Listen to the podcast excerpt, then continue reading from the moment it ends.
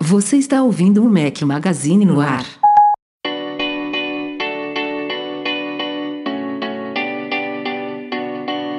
There was a time I used to look into my father's eyes. In a happy home, I was a king, I had a golden throne.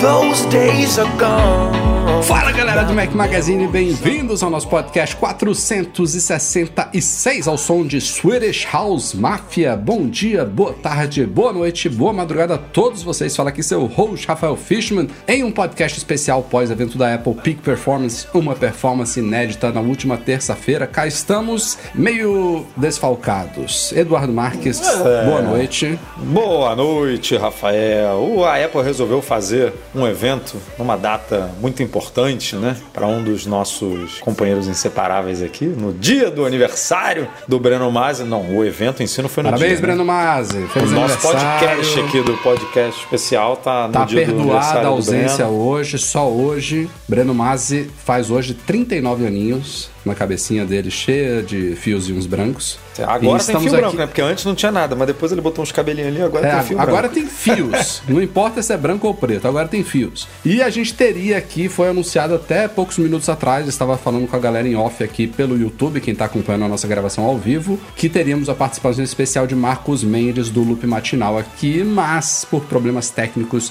de conectividade, afinal em 2022 ainda acontece esse tipo de coisa. Não rolou, tentamos inclusive fazer a gravação aqui só com áudio, sem vídeo, mas teve que pular fora, mas vai estar aqui de volta na semana que vem, ou então muito em breve, Marcos Mendes, como sempre, batendo ponto aqui com a gente. Seria bacana ter mais uma Ele pessoa queria pra bater o discutir recorde, né, do podcast novo, porque ele gosta dessas coisas de da, da, recorde. dura- né? da duração, né? É, mas E é fica impor- por uma é, é importante pontuar isso porque pauta é o que não falta hoje. Espero que eu e o Edu tra- tragamos bons conteúdos e opiniões e pontos de vistas aqui pra vocês. Semana que vem tem mais gente aqui, como sempre, mas o podcast não pode faltar, afinal estamos infalíveis há. Há quanto tempo, Eduardo? Duas semanas.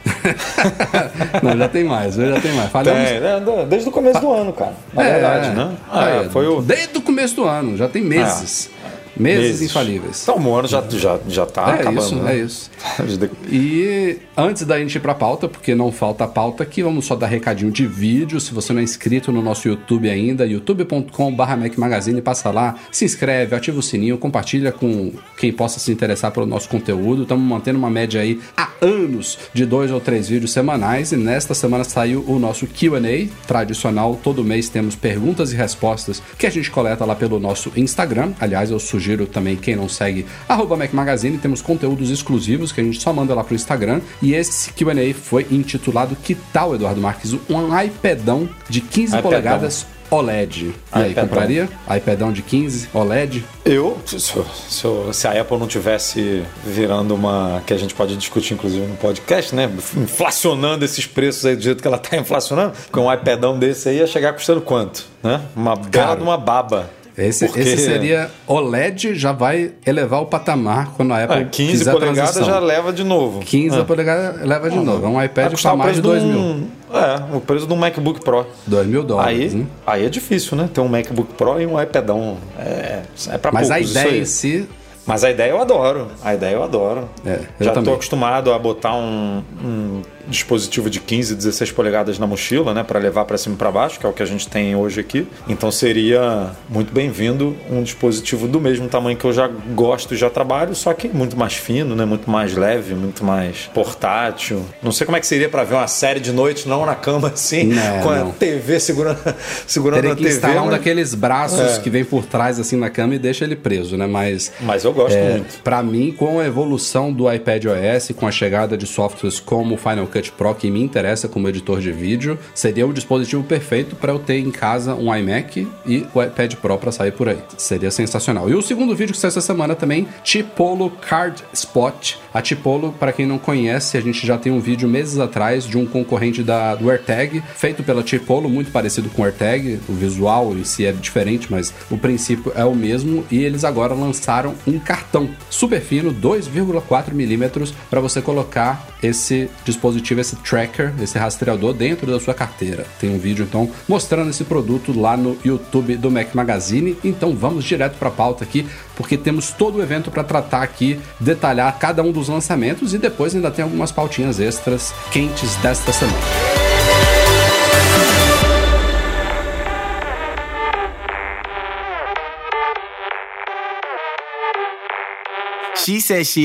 Bom, antes da gente ir para os conteúdos da Keynote em si, eu queria falar da Keynote. A gente sempre começa falando da Keynote em si. É, aliás, é a segunda, segunda vez dessa semana que eu estou aqui em live no YouTube. Tivemos eu e Breno Mazzi, mais uma vez uma dupla que está funcionando super bem. Breno não está aqui hoje, mas estava comigo anteontem na Keynote. Foi show de bola. Tivemos constantemente mais de mil pessoas online na, na, na, na transmissão. Foi muito bacana. É, trocentos superchats, muita interação com a galera. Respondemos várias coisas ao fim da transmissão. E a keynote, mais uma vez, como a gente já sabia, foi uma keynote pré-gravada, é, mas ela teve algumas particularidades. O, o ritmo foi o, mais ou menos o de sempre.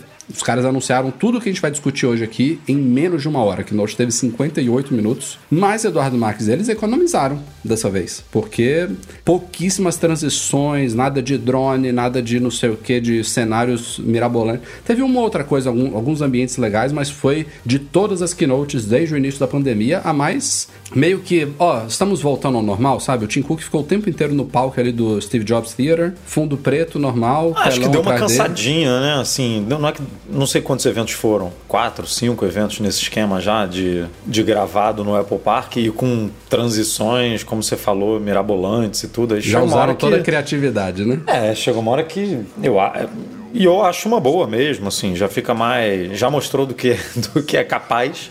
Agora, como você falou, as coisas estão aos poucos aí voltando ao normal. Quem sabe num próximo evento já tem até né, a participação de jornalistas na plateia e tudo, com hands-on, dependendo do que, que seja apresentado. Né? WWDC, não sei, ainda não sei se é muito precoce, né? É, botar um monte de desenvolvedor. Eu acho que eu citei isso no vídeo de QA, que eu, que eu acho que a Apple deve estar na expectativa, avaliando todas as possibilidades para colocar, é, fazer o retorno a um evento presencial na WWDC. Afinal, é um evento que, por natureza, é presencial, né? Eles fizeram as keynotes, as últimas duas, e todas as, as sessões remotas, de, por impossibilidade mesmo, mas é um evento que ele é, ele, ele é presencial, é a ideia dele, né? A, a, as, os outros eventos todos de lançamento de produtos, tem produtos que são lançados via comunicado à imprensa no site da Sim. Apple. Então, mas aí é... eu não sei como é que funciona, porque você já envolve outros países. Eu acharia super estranho ela abrir a WWDC só para desenvolvedores americanos, por exemplo, que é uma possibilidade, né? Falar, ó, por quê? vamos ficar.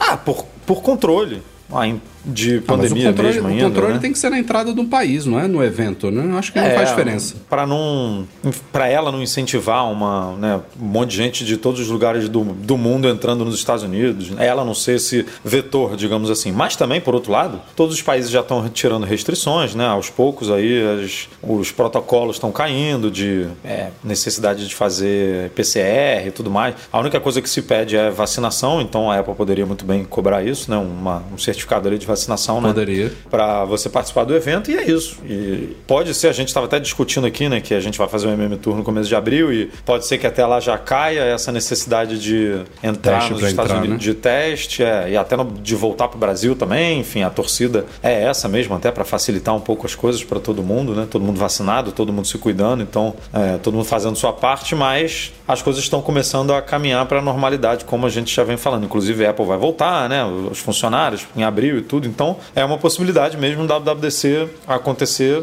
é, presencialmente e aí acontecendo não tem porque os outros eventos não, não terem a presença de jornalistas e tudo mais e voltar a ser um evento mais agradável do ponto de vista nosso aqui de imprensa de que faz a cobertura, né? Porque mesmo a gente não estando lá, as coisas são mais calmas, né? Você tem plateia, aquela papo que a gente sempre comenta de você tem um respiro, você tem uma demonstração de alguma coisa, você tem bateção de palma, então dá pra gente dar uma respirada. É, tô com saudade disso.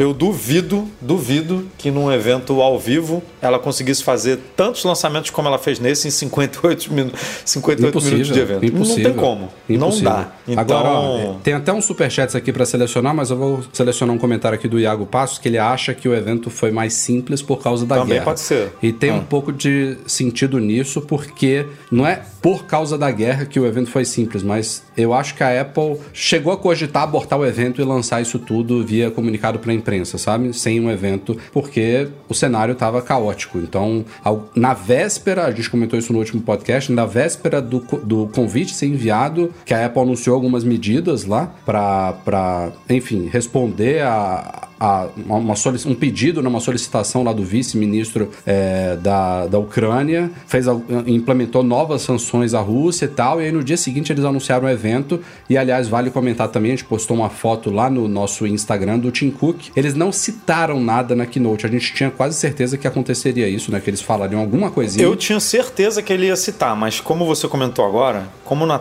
na segunda, na terça-feira, né? Eles soltaram o convite na quarta. Como na terça-feira eles fizeram toda aquela ação, né? Hum. Todo aquele comunicado e tudo. Eu penso que eles pensaram assim: a gente já fez a nossa parte, né? A gente já comunicou ao mundo o nosso envolvimento nessa disputa. Então, vamos focar agora no evento. Não, e É, aí teve, teve esse detalhe que a gente mostrou lá no Instagram, que o, o Tim Cook estava usando um suéter azul e uma, um Apple Watch com a pulseira amarela, bem nas tonalidades da bandeira da Ucrânia. Então, É. acho bastante, bastante improvável que tenha sido uma mera coincidência. Ah, muito a gente difícil. postou isso a lá Apple no... pensa, né? Não, teve, todos teve- teve até gente comentando lá no nosso Instagram, ah, com certeza foi coincidência, porque nem estava Não, rolando a gente. guerra quando eles gravaram o evento. Pô, você não sabe que dia que gravaram o evento. Aqui, a- a- o Tim Cook pode ter gravado aquilo ali dois dias antes do, do- da, da Keynote. E Então, e eu não duvido nada, porque se acontecesse alguma coisa relevante, Ele teria que, teria, que, adicionar, regravar né? e tudo, teria que adicionar. Então, é, deixa as partes dos executivos falando, pré-gravadas, né? As e o Tim Cook grava dele. É da isso. pessoa lá apresentando os detalhes de cada um dos produtos, aquilo ali pode já ter sido gravado há uma, duas, três semanas. Mas a parte do Tim Cook pode ter sido gravado na véspera, antivéspera, três dias antes. Então, acho que aquilo ali foi intencional. E tirando isso, só pra gente finalizar esse panorama aqui do evento, outra coisa que aconteceu também no dia 8 de março foi o Dia Internacional da Mulher. E, mais uma vez, não foi citado nominalmente no evento, mas o que a gente teve foi uma avalanche de participações femininas da Apple, de desenvolvedoras, ou vídeo desenvolvedoras falando do M1 Ultra, só mulheres. Eu fui, eu fui notar isso porque na hora que a gente ta- tava passando um videozinho na Keynote, eu aproveitei pra ficar batendo um papo com o Breno, né? A gente tecendo alguns comentários. Eu assisti esse videozinho, esse É, pedacinho tu da tava lá batendo depois. papo, né? Enquanto eu tava lá me, me acabando, né? É isso aí. Tava, tava. Tava Tava até com uma relaxando. cerveja escondidinha. É, relaxando, isso aí. E aí, cara, eu fiquei, fiquei bem impressionado. A Apple já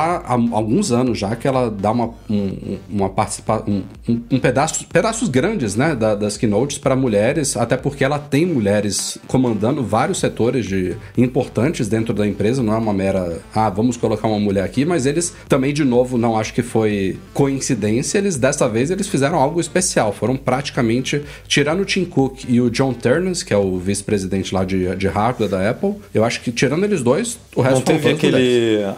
Aquele. Ah, e o cara- Scrooge, né? O, É, o chefão lá do, O que fica do lá no, M1 su- no Ultra, né? subterrâneo, lá, Ah, né? Coitado, ele mora lá, né? Fica... Ah, tem, uma que mora no te... tem uma que mora no telhado e uma que mora no subsolo da, lá da Foram, Apple, né? foram esses, três, esses três homens, eu acho que bota aí umas 20 mulheres que apareceram depois. Mas tem deles. tido nas últimas apresentações muita participação feminina, né? A Apple Muito faz legal. questão de colocar é, é, homens, mulheres, asiáticos, né? Na, tipo, Uhum. ela tenta ser a mais diversa possível na- nessas apresentações. Precisa melhorar, obviamente, como todas as empresas, né? O quadro lá de executivos, a página de liderança precisa melhorar muito ainda, é, mas ela está no caminho, então tem que bater palma mesmo. Primeira novidade da Keynote, vai ser a- provavelmente a mais rápida que a gente vai comentar aqui, foi para o Apple TV Plus. Eu vou na ordem da Keynote, é claro, né? Aliás, Sim, eu falei errado. metódico. Na, falei errado na transmissão, falei da NFL, NFL, que é a Liga de Futebol, né? É, N- você falou NFL, que é a Liga de Futebol Americano, porque tem a MLS também, que é de soccer, né? E eu falei ninguém errado lá conhece. no nosso Slack, no meio da cobertura, eu falei MBL em vez de MLB. A galera, não, MBL é do assediador lá, não sei o quê. mas- Eu falei, eita, cara, me confundi tudo aqui. Vambora. Não, foi a MLB, Major League Baseball, ou seja, a principal liga de beisebol dos Estados Unidos, é, está entrando no Apple TV Plus, que era um rumor aí das últimas semanas que estava havendo alguma negociação e tipo tinha vazado e foi confirmado agora um acordo para cima de 85 milhões de dólares anuais aí que a Apple vai pagar para MLB. MLB, né? Agora você tá MLB. até me confundindo. É. MLB. Major League Baseball. Acho que é isso. E aí vai ter a chamada Friday Night Baseball no, no, no Apple TV Plus. Toda sexta-feira à noite vai ter transmissão. É, é, uma, é uma nova categoria né, de conteúdo pro Apple TV Plus de esportes ao vivo. E aí nos, nos Estados Unidos e no Canadá vai ter algumas coisinhas extras durante a semana, mas essa transmissão ao vivo na sexta-noite vai ser para oito países e vejam só, Brasil incluso. Então não é uma que é bem novidade. bizarro, né? Porque beisebol não é um esporte Não, é- muito... não é uma novidade tão distante pra gente. Não, eu acho que não é, não é que eles fizeram. Ah, o público do Brasil se interessa muito. Teve alguma questão aí que entramos na primeira leva de negociações de direitos e, e foi. É, não, sem dúvida. É porque eu só comentei porque, por exemplo, uma NFL, a galera acompanha mais no Brasil. É nicho ainda, mas nas playoffs lá, né, no Super Bowl, todo mundo acompanha, tudo. Muita gente, todo mundo não, muita Muito, gente acompanha. Agora, beisebol é, é mais difícil, né? E lá nos Estados Unidos tem isso de dos dias, né? O Friday night é o, é o beisebol, aí tem o. Acho, acho que são as terças e. Terças e domingo, acho que são os as NFL é terça e domingo, enfim, não sei exatamente os dias, mas tem esses, esses eventos noturnos assim, por isso que eles chamam de Friday Night. NBA, tal, NBA então. não é quinta? Cara, NBA acho que tem todo dia. NBA é? é muito- tem muito jogo, cara, na NBA. É uma temporada enorme, então. Bom, mas, NFL é assim- mais curtinho, sabe? E beisebol também. Beisebol também tem muito jogo, né? A gente, quando vai pro mesmo tudo, sempre tem jogo de beisebol lá no, em São Francisco É, pra gente. a gente- Acho que a gente só foi uma vez. Eu, eu acho chatão. Eu não gosto de beisebol. Não, é um Eu- eu- evento, eu- cara. É um, é um negócio diferente. Não, é pra você ficar lá pela- 4 horas, Sim. 5 horas. Aí Mas assistir cerveja, isso. Come cachorro Uma quente. coisa é você tá lá, curtindo lá o evento. Outra hora é você sentar na frente da TV pra ficar assistindo. É chatão. Mas galera vê aquele do que empurra lá um negocinho no frio lá. É Rock? Não, o- a bocha do inverno. Como é que é o nome? Que você joga o. É cricket? Não, cara. é. Pô, como é que é o nome? Agora vou ter que esperar Eu sei alguém, qual você tá falando. alguém falar aqui nos comentários. Eu esqueci como é que é. Mas é tipo a bocha do, do- de países de inverno. Bom, a mas galera assim- amarra nesses negócios. Pouco importa a minha opinião sobre beisebol. O que, o que é legal é, é ver essa novidade, a categoria chegar ao ao Apple TV Plus, porque. Aí, eu ia falar no curling. Ah, é. Curling. É. é, chegar ao Apple TV Plus, porque se a Apple vestir a camisa de uma empresa globalizada que ela é, pode ser que vejamos outros esportes. Pode ser que em breve tenha rugby, com transmissões da Nova Zelândia, da Austrália, do Reino Unido. Pode ser que tenhamos futebol brasileiro. Enfim, vamos ver o que, que vem por aí. Segunda novidade da Keynote, mais uma vez indo na ordem, também meh. E tinha vazado na véspera do evento uma nova cor. A gente já, eh, já virou tradição, né, do esse evento de março, abril. Temos uma nova cor Cara, de foi a iPhone. segunda vez, não foi não? Ou teve mais? Não, cara. Na- assim, é porque o evento em si é uma coisa recente, mas a Apple lançar um iPhone de cor diferente nessa época já tem muito tempo. É, acho que foram quatro. iPhone na 7 real. vermelho. É, teve iPhone 7 teve vermelho. vários. Aqui em evento foi a primeira vez, eu acho, né? Que ela botou no.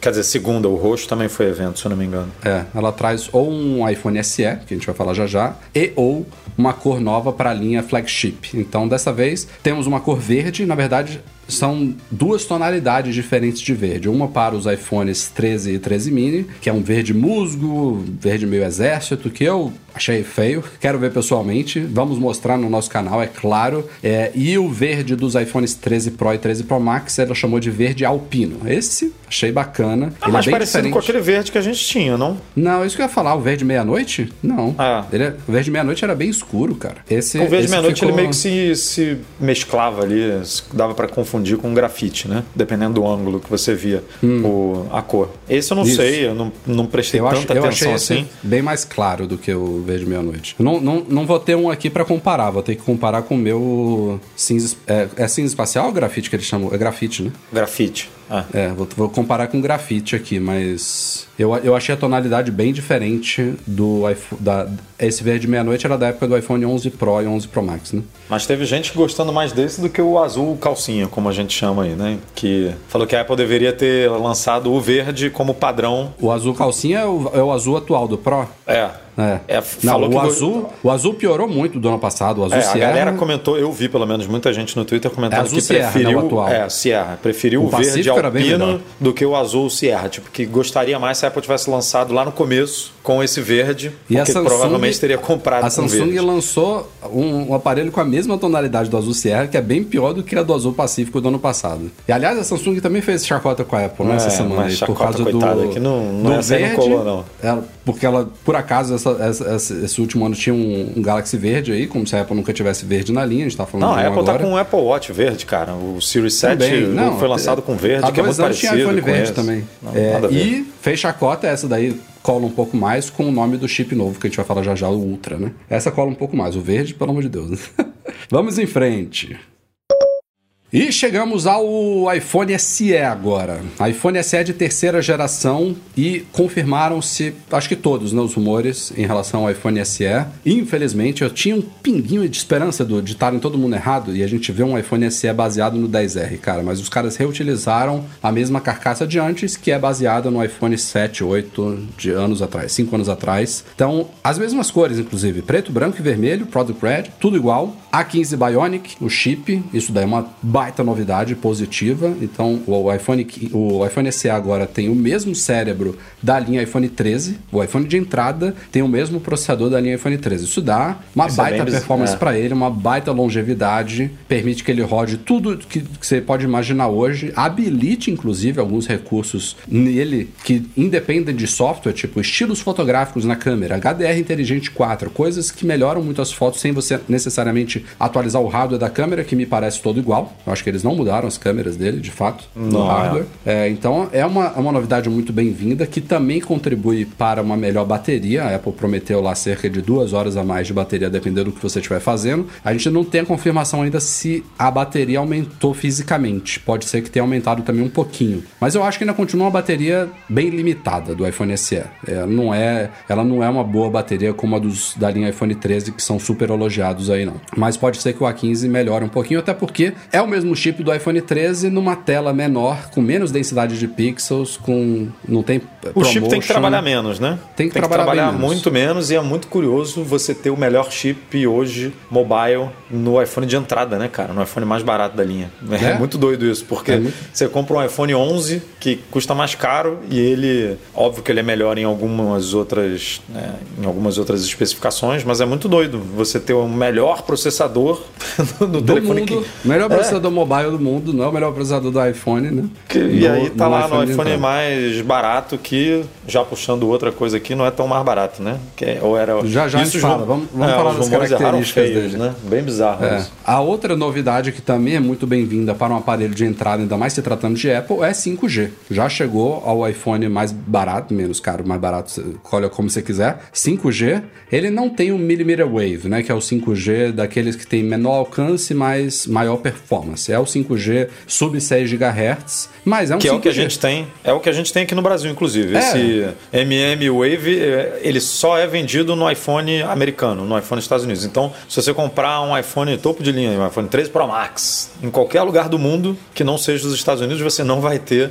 é, esse 5G. Então, é, É, pra gente, pra gente não muda nada. É né? porque Quando- os americanos que comprarem o iPhone SE não vão ter o millimeter wave. Exatamente. É. É, pro americano faz algum sentido, tem algum verdade. tipo de perda. Pra gente, whatever. É. E assim, aí a gente chega nessa parte que você tava doido pra falar aí. Porque os rumores, eu, eu até citei aqui, falei, cara, acho uma ousadia, uma vergonha, um absurdo, sei lá o que, como é que eu caracterizo isso, a Apple reutilizar de novo esse design, embora tenha pessoas que amem esse design. É um iPhone pequenininho, é um iPhone que tem o Touch ID no botão de início ali, tem gente que odeia o Face ID, beleza, tem esses poréns aí, mas eu acho que conceitualmente em 2022 é um erro É. eles reutilizarem esse design. É, mas eu comentei aqui que havia um motivo bom se a Apple fosse fazer isso, que seria, que estava sendo citado nos rumores, que seria uma boa redução de preço. O iPhone SE até até semana passada custava 400 dólares e aí tinha rumores falando que ele poderia baixar para 300, 350. Qualquer redução desse tipo seria animal.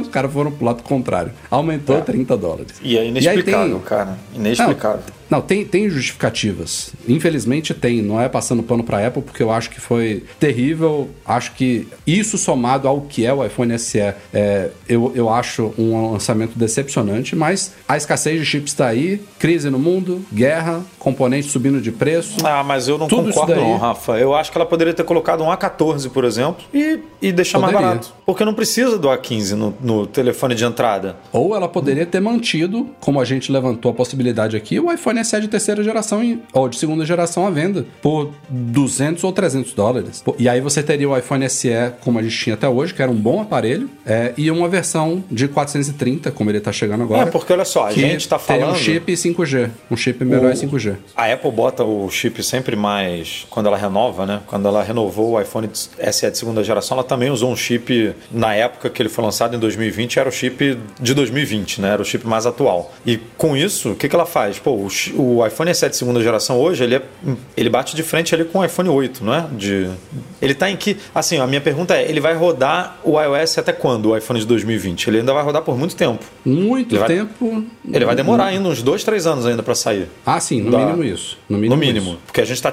Provavelmente esse ano vai tirar o 6S da jogada, não é isso? É. Porra, cara, no iPhone, eu tô até perdido. Eu, eu acho tô... que é isso. Ou, agora, esse ano, no iOS 16, o iPhone 6S deve cair. Eu acho uhum. que é, é nesse patamar que a gente está. E o iPhone SE, ele tem um chip que ainda vai rodar muito. Então é por isso que eu estou questionando assim, pô, se você não lança com o chip, se, se a Apple lança o iPhone SE de 2022 com um A14 e bota ele por 100 dólares a menos, é. faz um estrago do mesmo jeito, sabe? Porque uhum. o telefone do A14 pro A15, cara, quem quem usa esse telefone, quem compra esse telefone, não vai fazer a menor diferença. A gente aqui não vê diferença do iPhone. Você estava com o iPhone 12 no ano passado e pegou o, o, o 13 agora. Não... Ah, ganhei 0,4 segundos aqui para responder um e-mail, sabe? Não, não faz diferença. Não, não é isso. Não? É, é uma questão de longevidade. É uma questão. É, eu, eu, eu, acho, eu acho muito Mas aí, bacana eles terem eu colocado acho que vale mais nele. a pena você priorizar o preço do que a longevidade no, nesse produto nesse momento. Porque é, é eu acho deprimente ela subir 30 dólares nesse produto que era para ser mais barato. Assim, todo mundo pedindo, cara, eu preciso de um iPhone mais barato, a Apple precisa de um iPhone mais barato, precisa. E ela vem gradativamente aumentando os preços de entrada dos produtos dela, né? É, então a gente viu o Mac subir de preço, o MacBook Pro tá mais caro, com a nova geração de 14 e de 16 polegadas. É, o iPhone, os iPads ela deu um salto também, tirando o iPad, é, o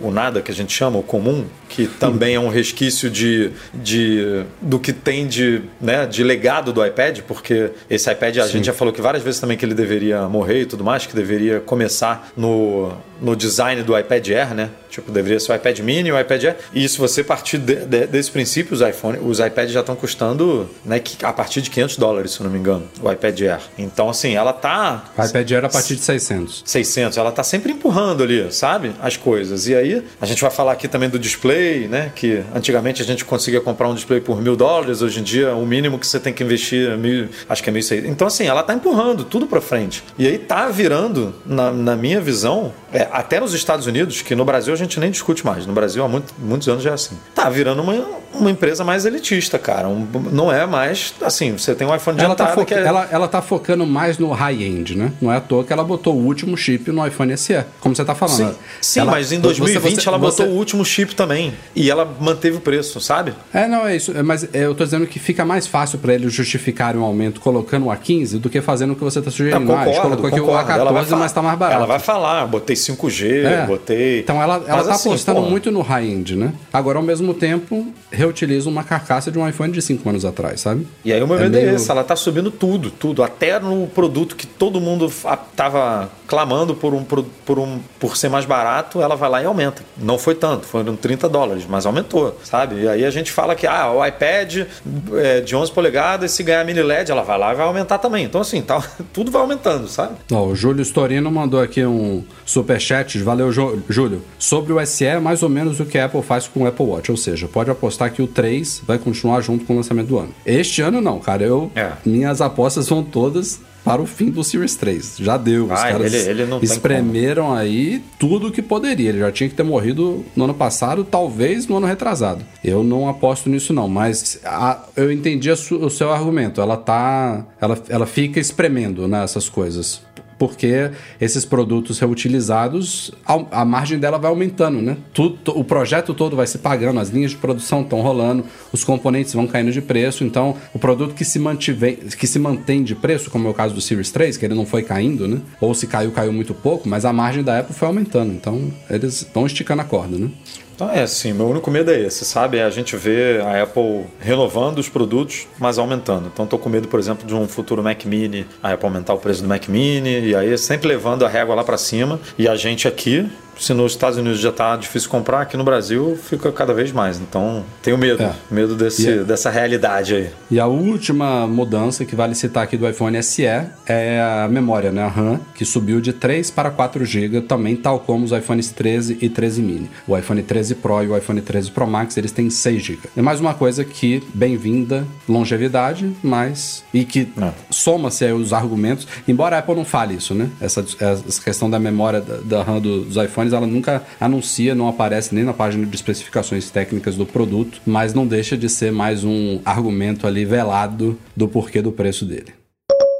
E chegamos ao segundo lançamento que era dado como certo para a Keynote, que é o iPad Air de quinta geração, e mais um que todos os rumores se concretizaram, já tinha adiantado tudo isso, com exceção de uma coisa que também havia vazado um ou dois dias an- antes do evento, mas que no último podcast a gente não sabia ainda, que é o chip dele. Então, a gente falava aqui o tempo inteiro, ó, o novo iPad Air vai ganhar uma câmera frontal de 12 megapixels mais aberta com palco central. Check. Vai ganhar 5G. Check. E vai ganhar um chip atualizado, porque ele estava defasado em relação, inclusive, ao iPad mini. Então a gente falava, ah, vai, vai ganhar um A15 Bionic, né? Não, ganhou o M1. E a gente estava agora aqui em off, para quem estiver ouvindo o podcast editado, estávamos lendo aqui os superchats aqui da galera que está ao vivo no YouTube, justamente respondendo isso. a- o quão estranho e ao mesmo tempo bem-vindo, não deixa de ser, é a Apple estar colocando esse chip M1 nos iPads, porque no ano passado, quando, ela viu, eh, quando a gente viu ela fazer isso com o iPad Pro, foi muito esquisito, né? Eh, A linha M estava claramente destinada aos Macs e a Apple resolveu colocar o M1 no- no nos iPads Pro lançados no ano passado, e aí depois do lançamento, meio que o pessoal criou uma justificativa em cima disso. Ó, o iPad Pro é o iPad mais poderoso, ele tem que se igualar ali em performance com os Macs, a Apple está posicionando o iPad como um forte substituto aos computadores em geral, não só a Macs, mas a PCs também, então faz sentido botar um chip decente nele. E isso acarreta também, inclusive, mais memória, né? Porque os iPads eles estavam ali limitados, alguns modelos a 4, outros modelos a 6, e o M1 ele já parte de 8, tendo versões também de 16 GB de memória integrada, que tá nos iPads Pro também, nos modelos top lá de 1 e 2 TB, se eu não me engano, só, né? No, no caso dos iPads Pro. Acho que é. Acho que o de 512 ainda é de 8 GB. Mas agora foi mais surpreendente ainda, né? Ela colocar no iPad Air por uma série de motivos. Primeiro, porque não é um iPad Pro, ele não tem esse mesmo posicionamento que eu estava citando agora em relação ao modelo mais caro. E segundo, porque ele com o M1, o iPad Air ele fica muito próximo do iPad Pro de 11 polegadas, que já estava diferenciado em relação ao iPad Pro de 12,9 por ele não ter mini LED, que o iPad Air não tem também. Então eles têm os dois telas muito parecidas, quase idênticas, um é de 10,9, outro é de 11 polegadas, mas é LCD, LCD normal ali, densidade parecida, tecnologias parecidas. A única coisa que muda muito na tela do iPad Pro é o ProMotion, é a taxa de atualização variável de 120 Hz. Porque de resto são telas igualmente capazes, True Tone, ampla, ampla gama de cores, tudo aquilo que a gente tem direito está no iPad Air. Agora o chip é o mesmo. 5G, câmeras, Aí a- as câmeras traseiras do iPad Pro, que é uma coisa que não é lá tão valiosa assim no i- num, tablet. O- o- É o- muito específico, Pro tem- né? Você precisa ter um trabalho, você precisa trabalhar com alguma coisa muito específica para ver uma necessidade de ter uma câmera boa. E o scanner No LiDAR iPad. também, né? Mas ficou, ficou muito Não, próximo, perdeu, cara. perdeu, Perdeu o- Antes disso, antes disso, desse upgrade agora, eu já falava, gente, se você não precisa dessas coisas específicas que o iPad Pro de 11 tem, vai de iPad Air, do iPad Air antigo. Ele tem um excelente custo-benefício, imagina agora, cara. E eles não mudaram o preço, pelo menos, hein? É, manteve. Eu fiquei muito surpreso dela botar o M1 no iPad Air, não imaginava mesmo, por tudo isso que você falou aí. E, e justamente por botar ele em pé de igualdade com o iPad Pro. Não tanto por usar um chip de Mac no iPad Air, que não é um iPad lá topo de linha, né? Mas por você botar o mesmo chip da linha Pro. Você, tudo bem, os iPads Pro vão ser atualizados em algum momento desse ano. E aí agora ficou uma sinuca, né? Porque que chip que vai botar nele? Só pode ser o M2, né? Agora não tem, não tem muito outro, não, não, não tem como fugir do M2, né? Vamos ver se o M2 ele vai estrear no iPad Pro ou em algum outro computador aí no É, Mac o, Mini M- da o vida e M1 tal. Pro seria overkill total no iPad, né? É, não tem necessidade, né? Imagina, você tem um MacBook Pro com um M Pro e vai ter um iPad Pro, tipo,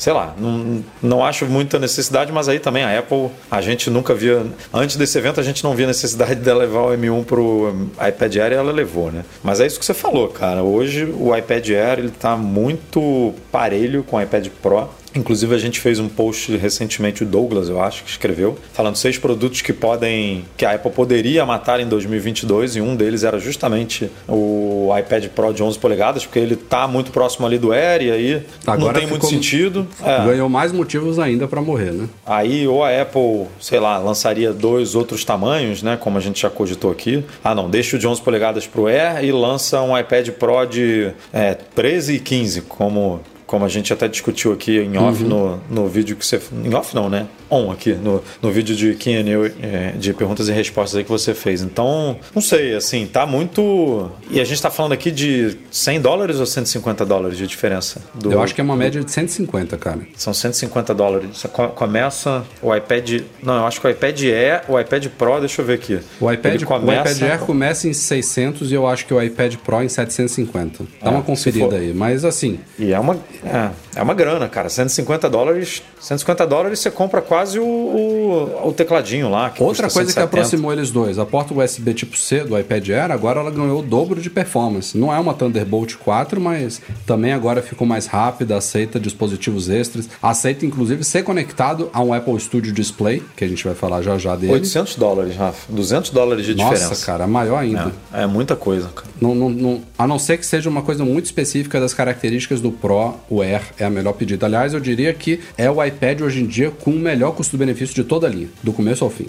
É, é um excelente. é, Eu finalmente vou comprar, né? Eu tô, vendi o Mac aqui da esposa. Já tem, eu acho que já tem uns dois anos, cara, que a gente vendeu o Mac dela. Um ano e meio, não sei. Coitado, Agora, uma coisa... daqui a- vou- vai vender meu Mac daqui a duas semanas eu tô com o iPad. Demorou dois anos. Deu dois anos. Mas agora eu vou comprar mesmo, vou trazer. E mais uma coisa me decepcionou nesse iPad. Eles não migrarem de 64 para 128, que não isso é vejo, da Apple, né? É, não vejo mais sentido. A Apple Hum, sabe que 64 tem uma galera que olha assim, meu Deus, eu acho que eu consigo viver, mas queria é, 128. É, o- é a minha dúvida. Inclusive, a gente discutiu isso ontem. Ela é sabe que, que o 128 atende a grande maioria das pessoas, mas aí ela bota o 64 pra galera ficar na dúvida e gastar um pouco mais no 256. É fato isso. É, fato. Só que aí não é um pouco mais, porque aí não são 100 dólares de diferença, sabe? Esse é o problema. Se fossem 100 dólares, eu ainda, assim, beleza. É, e aí quem compra. Qual que é a diferença? São cento e. Deixa eu ver aqui. São 150 ou 170 dólares? Deixa eu ver. Ó, o de 64 começa. 150 dólares. Começa em 600 e o de 256 custa É, 750. porque ela, ela, costuma, ela costuma fazer escadinha de 100 quando dobra. Quando- quando Só dobra, que nesse exatamente. caso é quatro vezes mais. Mas aí 150 você já pensa, né? Você já fala, putz. Uhum.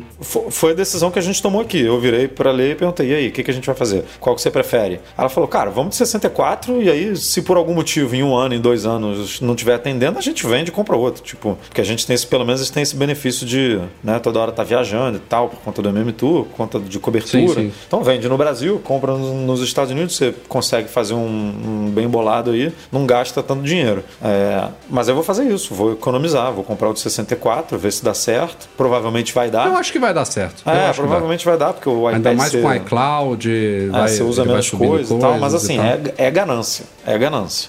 É, e ela faz, faz isso no iPad Mini também, né? O iPad Mini também começa a ser, é, são os mesmos. Que é a outro única coisa- diferencial do É. Pro também. O Do Pro, Pro, Pro tem começa em opções de 128. capacidade. co- Não só começa em 128, como vai até 2 tera. É, vai até 2 tera. Então- E, e ela, o que ela fez foi no iPad de entrada, o iPad nada aí, ela, ela vendia com 32, né? E aí ela mudou para 64, pelo menos isso. Mas já estava na hora dela oferecer 128 como base para todo mundo aí, que nem Mac, né? Que ela oferecia Mac com 256. Pô, não, começa em 512, cara. Vambora. 512 e 1 tera ali, né? Os dois básicos. E aí quem quiser, 2, 3, 4, 5, 8, faz. É, configura, personaliza, mas já tem que dar esse saltinho aí para a gente começar com um produto que. Porque de. Como você falou aí, o iPh- iPhone SE, por exemplo, o iPad, próprio iPad Air, iPad Mini, cara, são produtos que você compra que vão durar tranquilamente 4, 5 anos. Não, não tem por que durar menos que isso. O próprio Mac também, MacBook Air, MacBook Pro de hoje em dia, os produtos eles estão num nível de, é, de especificação técnica que, assim, você não tem motivo para trocar tão cedo. Nenhum produto que você comprar hoje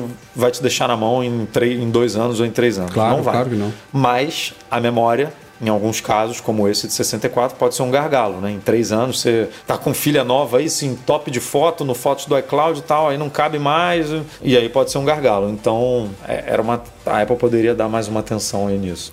E as- a última coisa também que vale citar aqui são cores, né? É, Confirmou-se também o rumor de um novo iPad Air roxinho. E o azul, ele mudou bastante a tonalidade dele. Ficou bem bonitinho o azul dele. O resto tá tudo igual. M1 Ultra, Eduardo Marques. Quem Porra, diria, isso. temos mais um chip na família M1. Segundo a Apple, eles deram bastante a entender que o M1 Ultra finaliza, né? Completa a linha M1. Nada impede que a gente tenha outros chips com outros sufixos a partir do M2, provavelmente. Mas que as palavras que eles usaram foram bem claras. A gente está completando hoje, finalizando hoje, a nossa linha M1. E, cara, que. Então, como é que vem o Mac Pro, né? Então, o Mac Pro, é, já já a gente vai falar disso. Eu- eu- vamos só explicar um pouquinho o que, que é o M1 Ultra, né? Porque a gente começou com o M1, um chip elo- elogiadíssimo, poderia ter dado super errado, né? O primeiro chip para Apple para Macs, a transição, começo, virtualização e tal, pô, foi chegou de uma das melhores formas possíveis, super elogiado e até hoje é um chip que atende às necessidades de muita gente e ainda vai continuar atendendo por muitos anos. O M1 é sensacional. E aí, ano passado, a gente viu a chegada de dois novos chips de uma só vez para a linha MacBook Pro. M1 Pro e M1 Ultra. Desculpa, M1 Pro e M1 Max, já tô me confundindo. Que são basicamente. é, eles vão dobrando, né? É, grosso modo falando, o M1 Pro é o dobro do M1 e o M1 Max é o dobro do M1 Pro. E eles fizeram isso de novo agora, no M1 Ultra, né? O M1 Ultra é como se fossem dois M1 Max grudados. E eles fizeram algo que a gente falava. Ele começou explicando justamente o que a gente achava que ia acontecer e que eles não acharam uma boa ideia e que eu começo a pensar como é que vai ser o Mac Pro. Porque a gente falava, ah, a Apple, é o M1 Max, pô, o nome, o nome dá a entender, né? Max, máximo. É o top. Não sei por que, que o Ultra vem depois de Max. Mas aí beleza, é, é marketing puro. Mas ele, o, o John Scrooge, Johnny Scrooge lá, o, o, cara lá que vive no subterrâneo do, do, de Cupertino, ele começou explicando justamente isso. Ah, que o caminho mais esperado, mais óbvio, seria a gente colocar dois chips desses dentro da máquina. E aí tem a conexão deles lá por meio da placa lógica e tal. E ele começou a falar das desvantagens de se fazer isso. É, entre elas, perda de banda, de latência, a necessidade de desenvolvedores adaptarem os seus softwares para o trabalho com múltiplos processadores, que é diferente de você ter múltiplos núcleos dentro de um, um mesmo chip, né? Quando você tem dois processadores, você tem que otimizar o software para ele mandar é, certos processos para um, mandar certos processos para outros, para que ele realmente use o poder da máquina. E ele falou: não, não, isso não, não foi o que a gente queria fazer. A gente escondeu um segredinho no M1 Max. Tinha uma partezinha ali embaixo dele que era feita para você grudar outro, e aí tem uma conexão lá de, sei lá, 10 mil pontos, não sei o que, que resumidamente, e falando de forma super leiga aqui, tal como eu sou em, em chips, não sei explicar a parte técnica toda, mas basicamente ele funde, e aí eles deram o nome de uma tecnologia criada lá, Ultra Fusion, ele funde dois chips M1 Max em um só. Então é literalmente dois chips M1 Max em um só. Inclusive tem as duas variações do M1 Max, né? Dobradas, já já a gente fala disso, é, de forma que o sistema e os softwares enxerguem ele como se fosse um chip só. Então nada muda na parte Mas do aí você sistema já e de software. respondeu a pergunta, Rafa. Você acha que eles vão fazer fazer isso de novo? Não, não, não sei se vão, porque foi o que você falou do, dele falar que esse seria o último da. Pois é. do- mas assim, eles poderiam fundir dois Ultra. né? Poderiam, poderiam. Eu, e eu acho que não vai construir acontecer- um, É, é, né, já, já um chip que são quatro vezes o, o É, Max, o M- mas assim. o- o M- é. Mas aí qual o nome que vai. Eu acho que eles não vão fazer isso porque não tem nome. Não dá mais pra nomear um chip desse. Você já tem Pro, Max e Ultra, vai ser o quê? É, o Ultra já não faz muito sentido depois do Max. Então, eu, assim, e, e só explicando a questão das duas versões, a gente, no M1 Max, a gente tem versões de 10 núcleos de CPU com 24 ou 32 núcleos de GPU. No M1 Ultra, a gente dobra a CPU para 20 núcleos, e aí temos versões de 48 ou de 64 núcleos de GPU. E aí dobra tudo, né? Dobra a banda, dobra conectividade, dobra, por Memória. exemplo, a capacidade de memória, que agora chega Memória. até 128 GB de memória integrada. Ou seja, é brutal.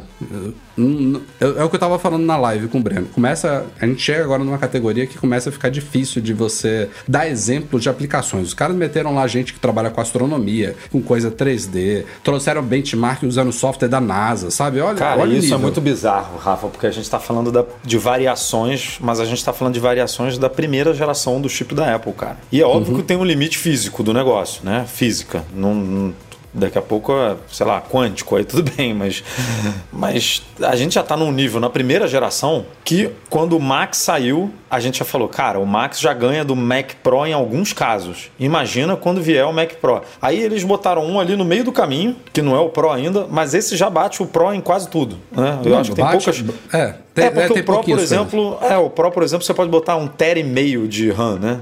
É que no- nesse você tem 128, mas eu tenho certeza que os 128 dão- vão dar conta de, de muitas coisas, assim que, que um tera e meio não daria, porque a gente foi aquilo que E você falou, uma coisa 128, compartilhada, A né? Apple, inclusive, citou isso lá. O fato de ser uma memória integrada ao, ao SOC, é, a Apple cita, por exemplo, que uma placa gráfica high-end dedicada hoje em dia, ela não passa de 48 GB de memória, uma das tops. E aqui a gente tem 64 ou 128 de memória que pode ser usada pela parte da GPU, por vídeo, sabe? Ou seja, é uma coisa sem precedentes. não é à É, toa que esse chip ele é capaz no Mac Studio, que a gente vai falar já já, de executar 18 streams 8K em ProRes 422 simultaneamente, que é uma coisa que a Apple diz que não existe nenhum outro computador no planeta que pode fazer hoje em dia. Não, não existe nenhum computador e não existe ninguém que precisa fazer isso, né? Porque Não, quem claro. é que vai botar 18? Pois é. Você precisa ter.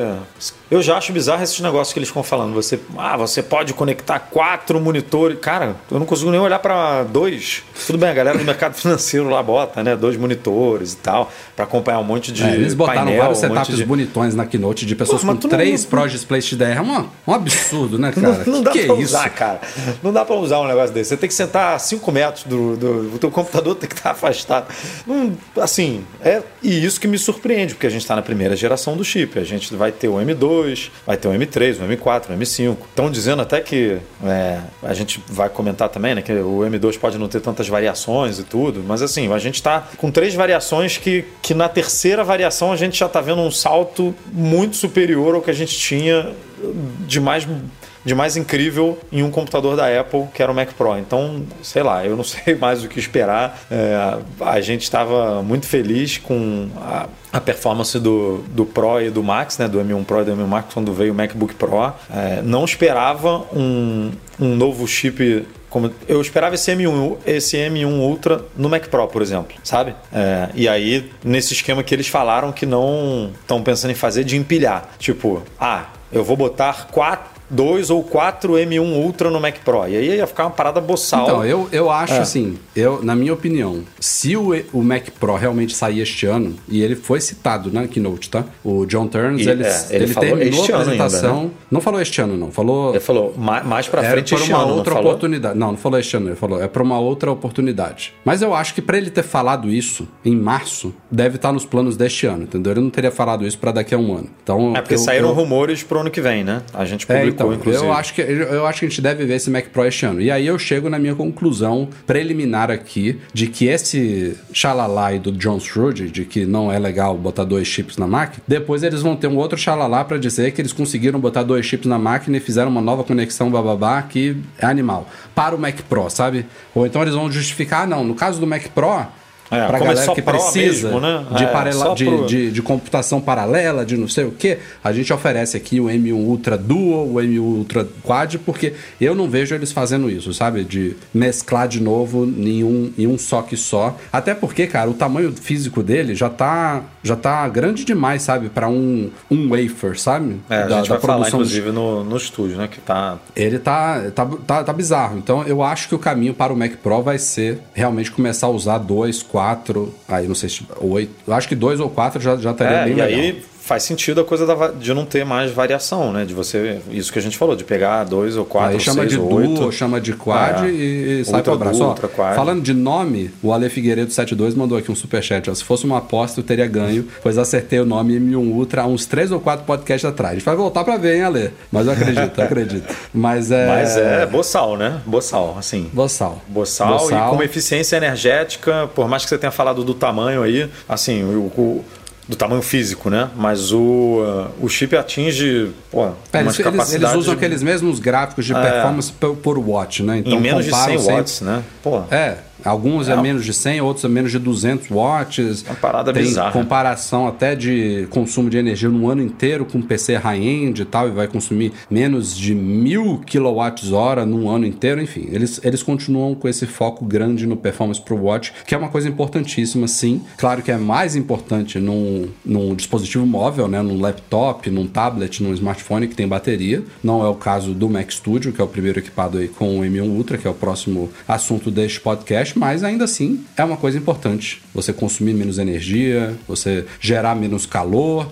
Mas eu já ia começar a falar do, do, do, do Mac Studio, já já a gente fala dele. Mas eu acho assim que é como eu falei, o M1 já é animal. Eu tô aqui com o M1 Max, todo dia eu trabalho nessa máquina com um sorriso no rosto. Amo isso aqui. Vai me dar uma longevidade absurda. Tô ansioso, porque a, galera não tá ouvindo aqui, ó, mas o meu tá. Tá, tá. Não, tá eu, eu, tive que ativar voo... um cancelamento de ruído aqui no. O meu está em voo cruzeiro aqui, como se estivesse indo tá. para São Francisco.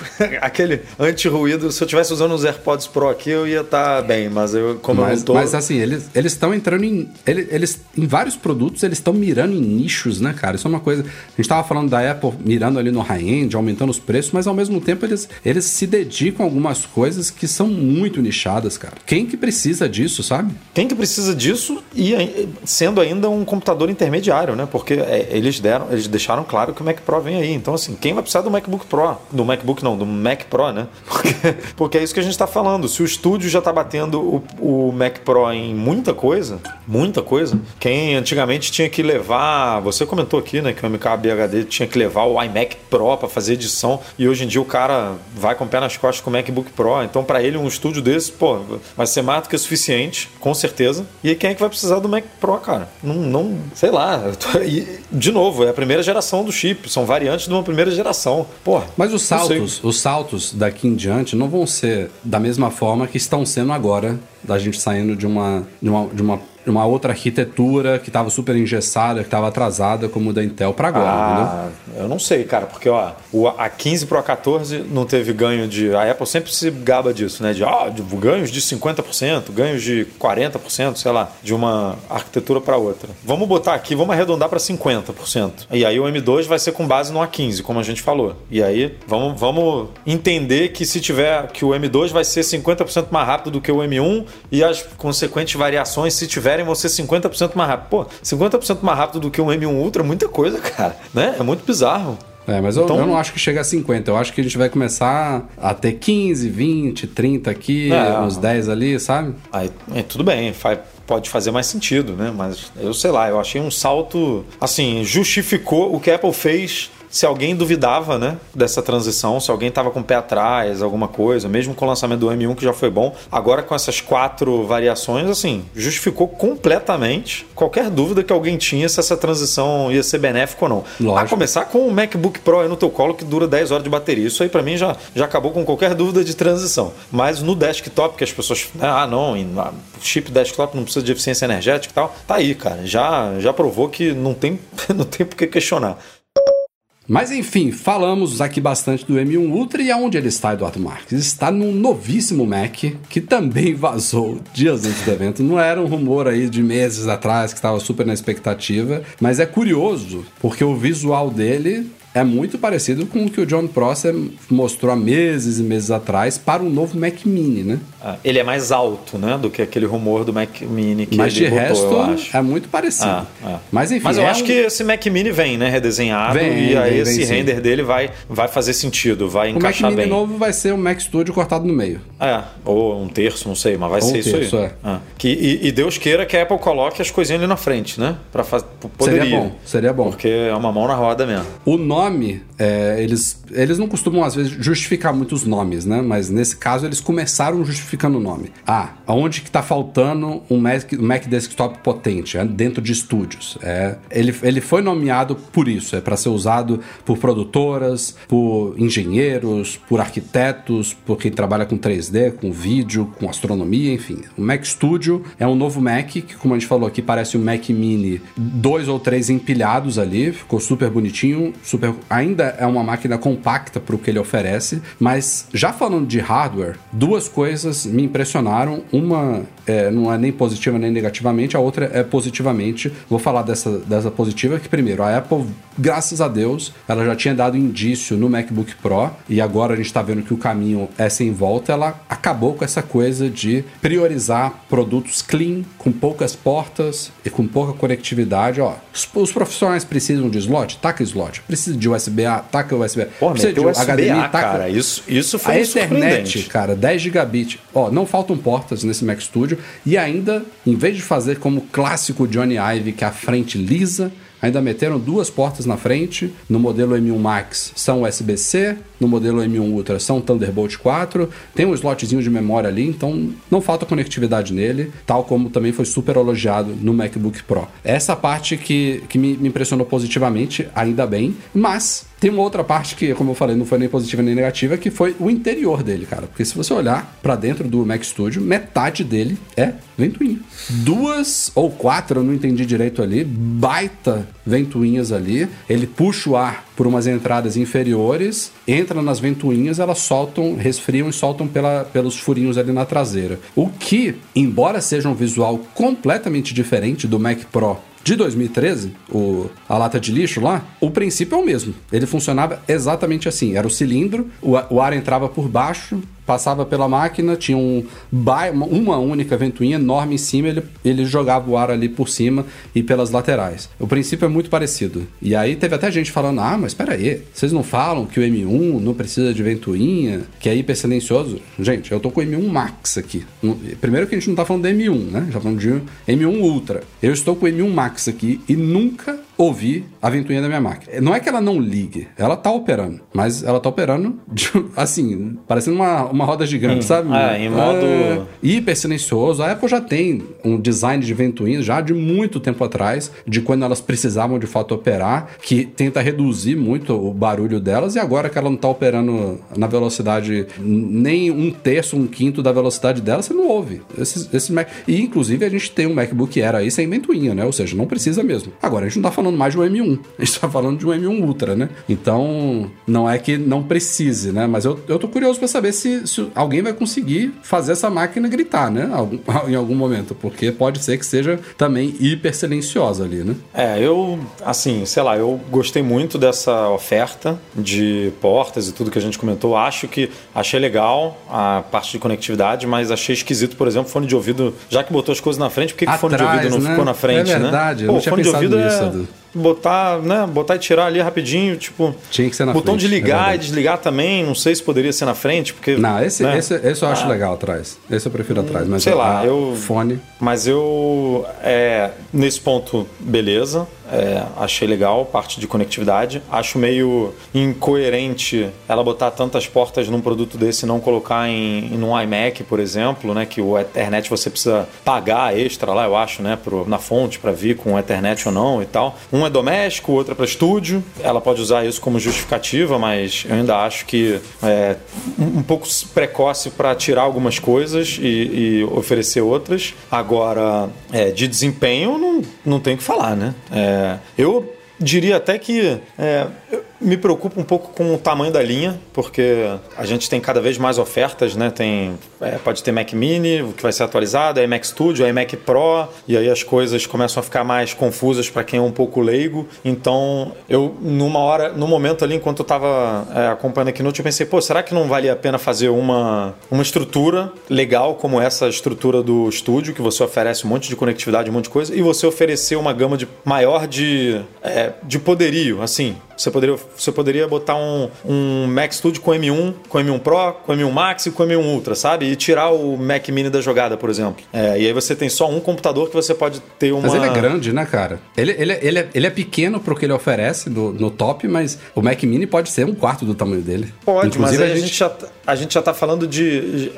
O rumor levava em conta que o Mac Mini poderá ser equipado com M1 Pro e M1 Max. Aí o M1 Max você já fica meio ali, né? Porque tem Max no estúdio, tem Max no, no teria Max no Mini. Aí eu acho que começa é onde os os produtos começam a se cruzar muito e o leigo fica, putz, e aí, o que, que eu faço? Então não sei se seria mais interessante ter um, sabe, uma coisa mais que você pudesse escolher. Ah, não, eu quero um baratinho aqui, um Mac Studio M1 de, sei lá, 800 dólares, ou um Mac Studio M1 Ultra de 4 mil dólares, sei lá quanto é que custa o, o negócio, né? Então, é, mas também tem, pode tem, confundir. Tem que ter uma né? pausa aqui para um baita superchat que o Senzão do DH, obrigado, cara. Intel Eita, atualizando rapaz. desde ontem o PPT para 2026. É, esse PPT dela aí foi pro brejo, cara. Eu tô preocupado com a Intel, cara. Tô preocupado. Mas esse mas PPT, eu, eu... só para deixar claro, a gente comentou aqui num podcast passado, era comparando com o M1. Era. M1, esquece E M1 era para 2023. 3. Do, não, final de 2022, começo de 2023 ou final de 2023, começo de 2024? Já não sei, Agora mas não faz dúvida. diferença. É. Não faz diferença. Mas era só o M1. Esquece M1 Pro, M1 Max e principalmente o M1 Ultra que entrou na jogada agora. ela quer bater o M1. É, mas então, ela pode continuar com esse objetivo, né? É um, pode, é uma, tem que continuar. É um, é um, bom, é um bom feito bater o M1. Tem que continuar. Porque se ela bater o M1, ela consegue fazer o mesmo esquema da Apple, né? Que é, são variações. É. E aí bate o M1 Pro, bate o M1 Max e tal. Ela só vai estar 3, 4 anos atrás, mas só, beleza, vai só. batendo. É assim que vai. Mas é mas, isso. Cara... Eu, me, eu me gostei muito da máquina, mas eu me surpreendi com o fato dela ainda apostar no, no Mac Pro, sabe? Eu pensei que essa máquina pudesse meio que. E eles falaram no Keynote justamente por causa disso. Porque poderia muita gente olhar para o Mac Studio e falar: esse é o novo Mac Pro. Mudaram de nome. Ah. Então eles, eles foram obrigados, foram, porque eles nunca foram. falam de produtos que vão vir por aí, nunca falam. Eles foram obrigados a falar que o Mac Pro ainda tá vindo porque, embora o Mac Studio com certeza quem quer o Mac Pro vai comprar o Mac Studio, porque a gente não sabe quando vai sair o Mac Pro. O MKBHD vai comprar o Mac Studio agora. Ah, e aí depois mas aí a gente está falando também. de dinheiro infinito também, né? De pessoas que têm dinheiro. Sim, empresas. Aí é mais fácil. Quem ah. necessita ah. disso, quem, quem vê valor, quem, quem, quem, é, quem, quem recebe o investimento de volta em pouco tempo, sabe? Quem vai cortar uhum, tempo de renda na metade do tempo, vai economizar uma hora aqui, não, meia a gente tá falando ali. de empresas que, como você falou, empresas que são. O, o próprio MKBHD é uma empresa que o cara fez um estudo estúdio de, sei lá, um milhão de dólares lá. Sim, então, o que, sim, que, é um Mac, que, que é um Mac Studio, né? Pra botar no, no, no estúdio dele? Não é nada. Então, e ele, é, ele é mesmo ele fez um vídeo de, de reações aí ao evento da Apple que ele, ele se questionava justamente se o Mac Studio era um Mac Mini Pro ou um Mac Pro Mini, que são duas coisas diferentes, né? Aham. Ah. O Mac o Mac Pro Mini significa que é um. É, um é, é o que ele não é, basicamente. Que é, foi justamente o motivo da Apple ter falado que ainda vai vir um Mac Pro. Esse daqui é um Mac compacto que tem capacidade Pro. É. E ele, Mas e ele tá assim, ocupando e ele tá ocupando em preços um patamar de desktop que a Apple não tinha antes. Ou tinha, talvez ali com o iMac de 27 polegadas, se você somar o Mac Studio com é, o monitor, que a gente vai falar já já do Studio Display, e também talvez um, avançando no que, no que era o iMac Pro, que eu não sei se vai vir também, porque... É, mas é, o iMac outro... Pro vai ser bem, o iMac Pro se vier vai ser bem, assim, as pessoas vão ficar, eu compro um Mac Studio com o... Né? É, compro um Mac isso que tá me deixando muito na dúvida se ele vai vir ou não, porque a galera tá, tá apostando nisso, o German. Aliás, isso, isso, a gente vai falar já já. Eu não vou, não vou entrar nessa daqui agora, não. A gente já já fala de, de rumores. Mas é, ele chegou à conclusão que é isso. É um Mac Mini Pro, sabe? E isso faz, faz toda a diferença na percepção. E falando é, de preço aqui, eu do tenho posicionamento. certeza que o Mac Pro, quando vier, vai chegar mais caro do que atualmente. Ele vai chegar muito mais caro, cara. Muito. Porque muito mais caro. se o topo, se o, Mac, se o Mac Studio com M1 Ultra tá custando 4 mil dólares, a partir esse Mac de, Pro é. A partir não, de. A part... é, o, é o M1 Ultra com 64 64 GB de memória e Ah. 48 núcleos de GPU. Ele vai até, se você configurar ele no talo, com 8 TB de SSD, ele vai a 8 mil Ah, dólares. sim, sim. É, eu tô falando assim, o, o- a partir de 4, que é o, o Mac Pro, ele é a partir de 5, se eu não me engano, né? Sim. É, então, assim, pode esperar aí, meu amigo, no mínimo 6 pro Mac Pro. Não, peraí. O, o Mac, Mac Studio é a partir de 2, tá? Só deixando bem claro. Não, tô falando com o M1, com M1 Ultra. Max. É, tô falando com o M1, com o chip, com o chip que bate de frente com o Mac Pro, né? Porque o M1 Max é, ó- é ótimo e tal. O que, que você achou de, de ela botar o dobro do preço? Porque assim, é é muito fácil você falar assim: ah, o Mac, o, o Mac Studio M1 Max custa 2 mil dólares e o M1 Ultra, que tem o dobro, são dois M1 Max lá Ah, dentro, é fácil. custa o dobro. Mas assim, pô, não é só ela o não, chip, fez isso, né? ela não fez isso no MacBook Pro, por exemplo, que o M1 Max é, pode ser o dobro do, do É. M1 Pro e ela não vende pelo dobro do preço, né? É, porque você, no- você nos 2 mil dólares, você tá pagando por tudo, entre outras coisas, o chip Sim. também, né? Então, eu, É, eu achei um pouco, foi- foi um pouco surpreendente. É. Foi pesado. Mas Foi a pesado. galera, a galera que se interessa por esse computador, eu vi algumas reações, acharam preço bom, cara. Claro, não tô falando de Brasil não, tá? Pelo amor de Deus. Se de- você pensar, é, eu tô, tava reclamando aqui que a Apple tava sempre subindo de preço, né, e tal e tal, mas assim, para quem tem, para quem tinha uma empresa que tinha um Mac Pro e um Pro, um Pro Display XDR e tá pensando em migrar para um Mac Studio com um Studio Display, Peixinho. a conta vai sair muito mais barata, né? Uhum. Você tá falando aí, o Studio Display são 6 mil, né, com o stand, não é isso? O Studio Display não, desculpa, o Pro Display XDR. Com o stand Então você 6 está falando de a partir de 11 mil dólares. E agora, com o M1 Ultra, você pode sair de a partir de 5,600. Então você está cortando pela metade, basicamente, aí o, o custo de. Pensando numa empresa que tem que botar isso para, sei lá, 10 engenheiros, 10 programadores, 10, sei lá o que, editores de vídeo, não sei. Ah, vou preciso comprar e, 10 e é máquinas. louco, né? Vai outro motivo comprar deles metade. provavelmente terem citado o Mac Pro é que desta vez eles fizeram muitos comparativos do, do Mac Studio com o Mac Pro atual. É. Inclusive, um dos comparativos foi com o Mac Pro configurado no talo, com Xeon de 28 núcleos. e a placa gráfica também top de linha lá da AMD, sabe? E ainda assim o cara, ele, ele bate. É Então, bizarro. É, é a Apple batendo na Intel, literalmente, porque ela não tá batendo no Total. Mac Pro. Que ela não tá falando, ah, esse é o meu produto. Não, esse é um produto que, que eu dependo dessa fornecedora aqui que tá me entregando isso aqui, ó. Olha o que, que eu fiz aqui agora, né? E olha o que, que eu vou fazer depois, quando eu lançar o Mac Pro. Então, é, É, eu- bizarro. eu acho que o Mac Pro novo ele pode partir para essa questão de, de chips paralelos, de empil- empilhamento, né? De é, fazer o que o Strude deu a entender que eles não fariam. E eu não sei porquê, eles citaram em algum momento dessa keynote que o Mac Studio é um Mac modular. Não tem nada É, de isso aí. modular nele. Não. E eu acho que modular é uma, é uma das coisas que o Mac Pro vai trazer. Não sei como, é, na realidade do Apple Silicon, de um SoC, com tudo ali integrado, mas ele esse tem que ser o diferencial dele, né? Uma máquina um pouco maior, pode talvez ser menor do que o Mac Pro atual. Você abre e você mexe nas coisas. acho- Tem que ser, cara. Aí eles têm que, eles têm que Vender trazer... uns kitzinhos pra você só ir acoplando, talvez? Não sei. Não sei, É. ou então facilitar upgrade, sabe? De você poder acessar ali. É, eu não, eu, não, eu, não, eu não vi essa parte da keynote que ele fala que é modular, porque eu tava que nem o Eles urso citaram isso, eu não sei porquê, cara. Correndo sei um lado pro outro aqui. Não entendi vendo nada. post. Mas Acho se ele o German citou, também tweetou isso depois. não faz o menor sentido, né? Não. Você não mexe nessa máquina. Essa máquina ela tem, um, ela tem uma estrutura de alumínio ou de. é, a, a gente até. Ela até tem Como uma parte inferior ali, que é o Mac Mini era, é assim, né? Ou era, agora eu já nem sei se é a geração atual, mas ela tem uma tampinha circular embaixo que você gira e em umas gerações anteriores, ou no mesmo se na atual era assim, você acessava o slot de RAM ali por, por baixo dele. O, o Mac Studio ele também tem essa parte inferior ali, só que eu não sei se ela gira ali, não. Devido. É, enfim, não, não é modular, não é personalizável, não é nada disso, né? Não parece ser, pelo menos. Não sei se a gente vai ter alguma surpresa aí quando chegar, mas é, com certeza a Apple comentaria isso na apresentação, né? Sem dúvida. Vamos em frente então falar do Studio Display. Alguns anos atrás, eu não sei se vocês todos lembram, a Apple abandonou o segmento de monitores. Ela tinha. O último foi o Thunderbolt Display, que tinha dois tamanhos, ela descontinuou um tamanho, manteve, eu acho que era de 27 polegadas, se eu não me engano.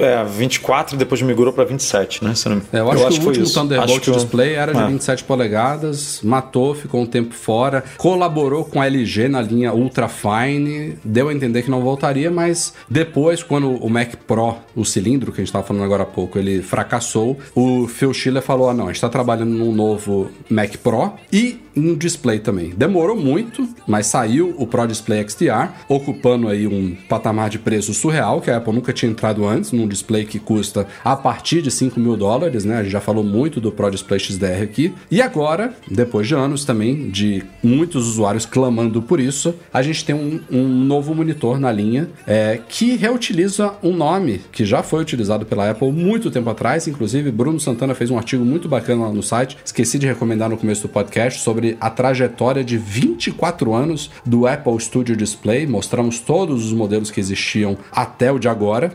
E então ela está reutilizando o nome aí e trazendo um display. E já vou direto pro preço aqui antes da gente entrar nas categorias, que é muito, muito, muito mais acessível do que o Pro Display XDR, mas continua Muito caro. bastante caro.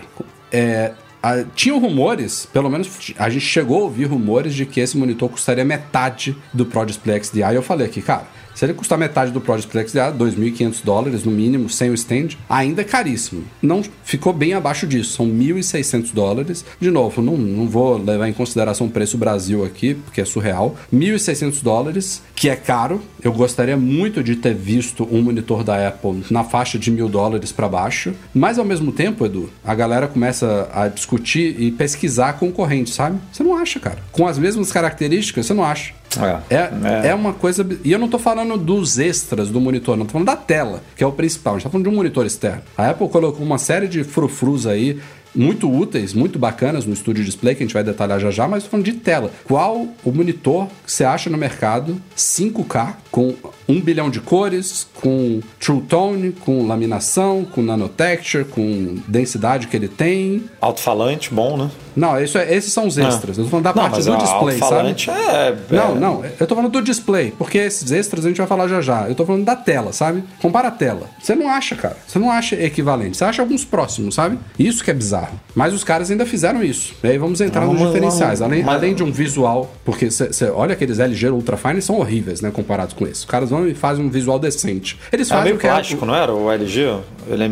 É plástico preto, né? Eu não, é, eu- assim, posso estar enganado aqui. Pode ser um alumínio preto, mas... Não, não era Eu alumínio. tinha a não. impressão É de que não era alumínio, não era um material... Eu acho que não era alumínio, não. Ele é muito bonito, baita tela, e aí os caras ainda colocaram. Aí, aí é o que a gente estava falando na, na, na- na parte lá do iPhone SE, do iPad Air. Eles é high-end. Me metem um chip A13 dentro de um monitor. O monitor é mais rápido do que a maioria dos smartphones do mercado. Como se estivesse sobrando chip aí no mundo, né? Ah, vamos meter Tá, um tá chip sobrando. aqui no meio do monitor aqui. E pra que que é o A13? Pra gerenciar True Tone, os sensores dele lá, o, liga e desliga, colocar a webcam de 12 megapixels, a mesma que tá aí no, no iPad Air, por exemplo. Palco com- central. pa- palco central, ou seja, o palco central vai O pela palco primeira central vez virou pro Mac. default na Apple, né? Virou padrão, É. porque é um recurso muito legal mesmo, né? É legal. É, é um diferencial muito bacana que eu tenho certeza que qualquer pessoa que tem uma primeira experiência vindo de um outro tablet ou um outro computador assim deve, deve ficar meio surpreendido, sabe? Nossa, olha que legal, a câmera me seguindo e tal. Tipo, tem um efeito muito positivo nas pessoas e aí é meio áudio espacial, sabe? Que as pessoas É, ficam, é. uau, cara, é, é E isso. falando em áudio espacial, já pegando o seu gancho, botaram um, provavelmente, não, não, não ouvi ainda, né? Vou ouvir. Um baita sistema de som no monitor, provavelmente pegando todo o expertise que eles já desenvolveram nesses anos aí de alto-falantes para MacBook Pro, para iMac, e colocaram lá seis alto-falantes lá dentro, com Dolby Atmos, com áudio espacial, deve ser bem bacana. Também gerenciado pelo, pelo A13. Conexão também tem, né? Legal. Três portinhos USB-C atrás, além de uma Thunderbolt.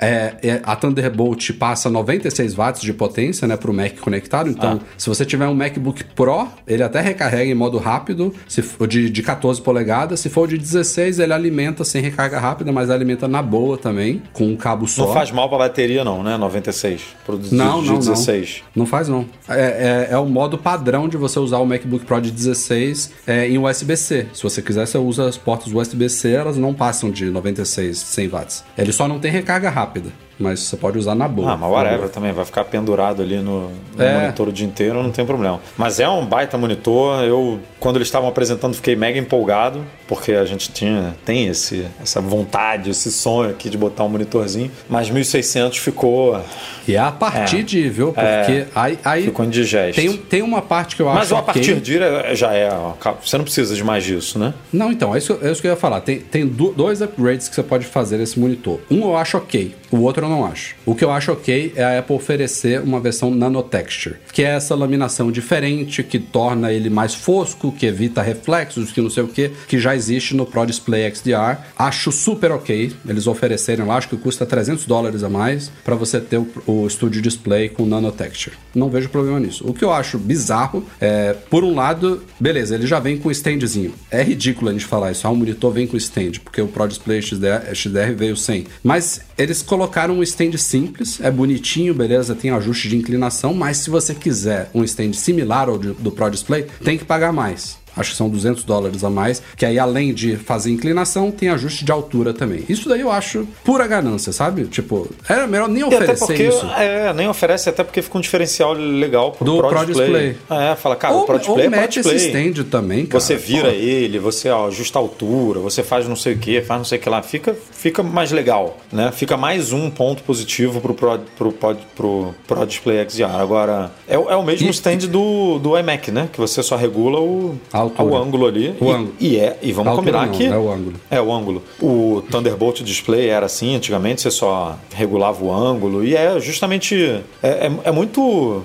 ok isso, sabe? Eu não acho errado nem mesquinharia você só ajeitar o ângulo. É, tem alguns, como você falou, se você comparar com concorrentes, tem alguns da Dell, algum, o próprio Ah, Ultra cara, tá cheio de monitor lá. aí que você, você ajusta tudo, ângulo, inclinação, vira ele na vertical se quiser. Mas eu é não- eu- pura ganância. Eu acho ok ele ser como é o iMac, sabe? Não acho um problema. Eu acho bizarro você oferecer um, um stand diferente que você não consegue mexer depois, né? Porque você tem que pedir ali no momento da compra e, e ele vem com ele pronto, acabou. Você não tem como mexer nisso depois. Então, sei lá, eu achei um nível de personalização exagerado mesmo. Que... Mas é assim, pra mais ok, a E, Apple falhar também. também né? Pra menos eu- adaptador é, VESA, isso daí é ok, também padrão. Qualquer monitor hoje em dia tem que ter, né? Opção VESA. Mas de resto é um baita monitor. Faltava isso na linha. Mas é o que eu falei. Eu acho que a Apple não fez o que seria mais simples dela ter feito e que preencheria um espaço aí que tá carente, que seria pegar o iMac de 24 polegadas, custa 1.300 dólares. 1.300 dólares é o iMac, com M1, com computador lá dentro, com SSD, com teclado e mouse que ele vem, é um iMac, é o all-in-one. Tira tudo isso. Tira os periféricos, tira o Mac, tira o M1, tira, tira tudo. Wi-Fi, deixa a tela,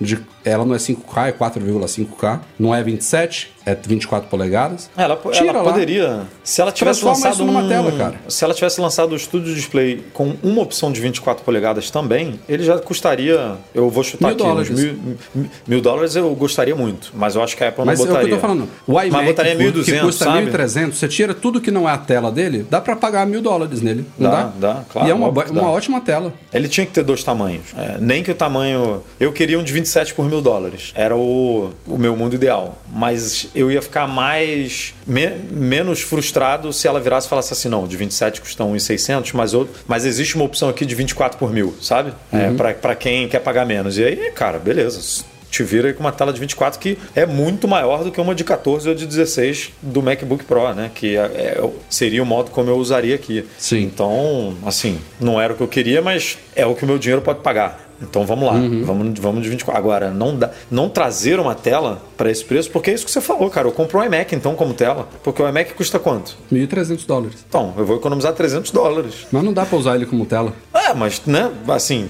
Pois. vou- da- de- é uma tela ali de 1.300 dólares, sabe? É, é É. um saco isso. É, tre- mesmo com um computador dentro, tá mais barato do que o Studio Display. Então, E, e olha que curioso, né? Ele, é- ele é mais grosso do que o iMac, mas não tem o queixo, né? Ou seja, É. os alto-falantes ali, tudo aquilo ali, Tá ali requerem, requerem um, um espessura um pouco maior. Não é também muito mais, muito mais espesso, não. Ele é super fino. Ficou super bonito. A borda preta é um pouquinho mais grossa do que a do Pro Display XDR. A traseira não tem aqueles furos todos de ventilação do Pro Display, é um alumínio liso. Achei que ficou show de bola. Um baita monitor, mas. é, e de novo, a gente tá achando caro. A gente gostaria de talvez um menor e mais barato, mas a galera que achava overkill o Pro Display XDR tá achando excelente. Tipo, o, o preço dele, o preço dele foi mais bem recebido do que o do Mac Studio. foi, eu, eu acho. Agora, o que, que você acha de linha de monitor? A Apple vai manter o Pro Display? Acho que vai, cara. Ainda mais com essa coisa que a gente tá falando dela chutar tudo balde aí, mercado high-end e tal. O Pro Display, a gente sacaneia muito aqui, 5 mil dólares, mas, de novo, a Apple, quando lançou, comparou com monitores de 20, de 30. 30 mil dólares, sabe? Embora em testes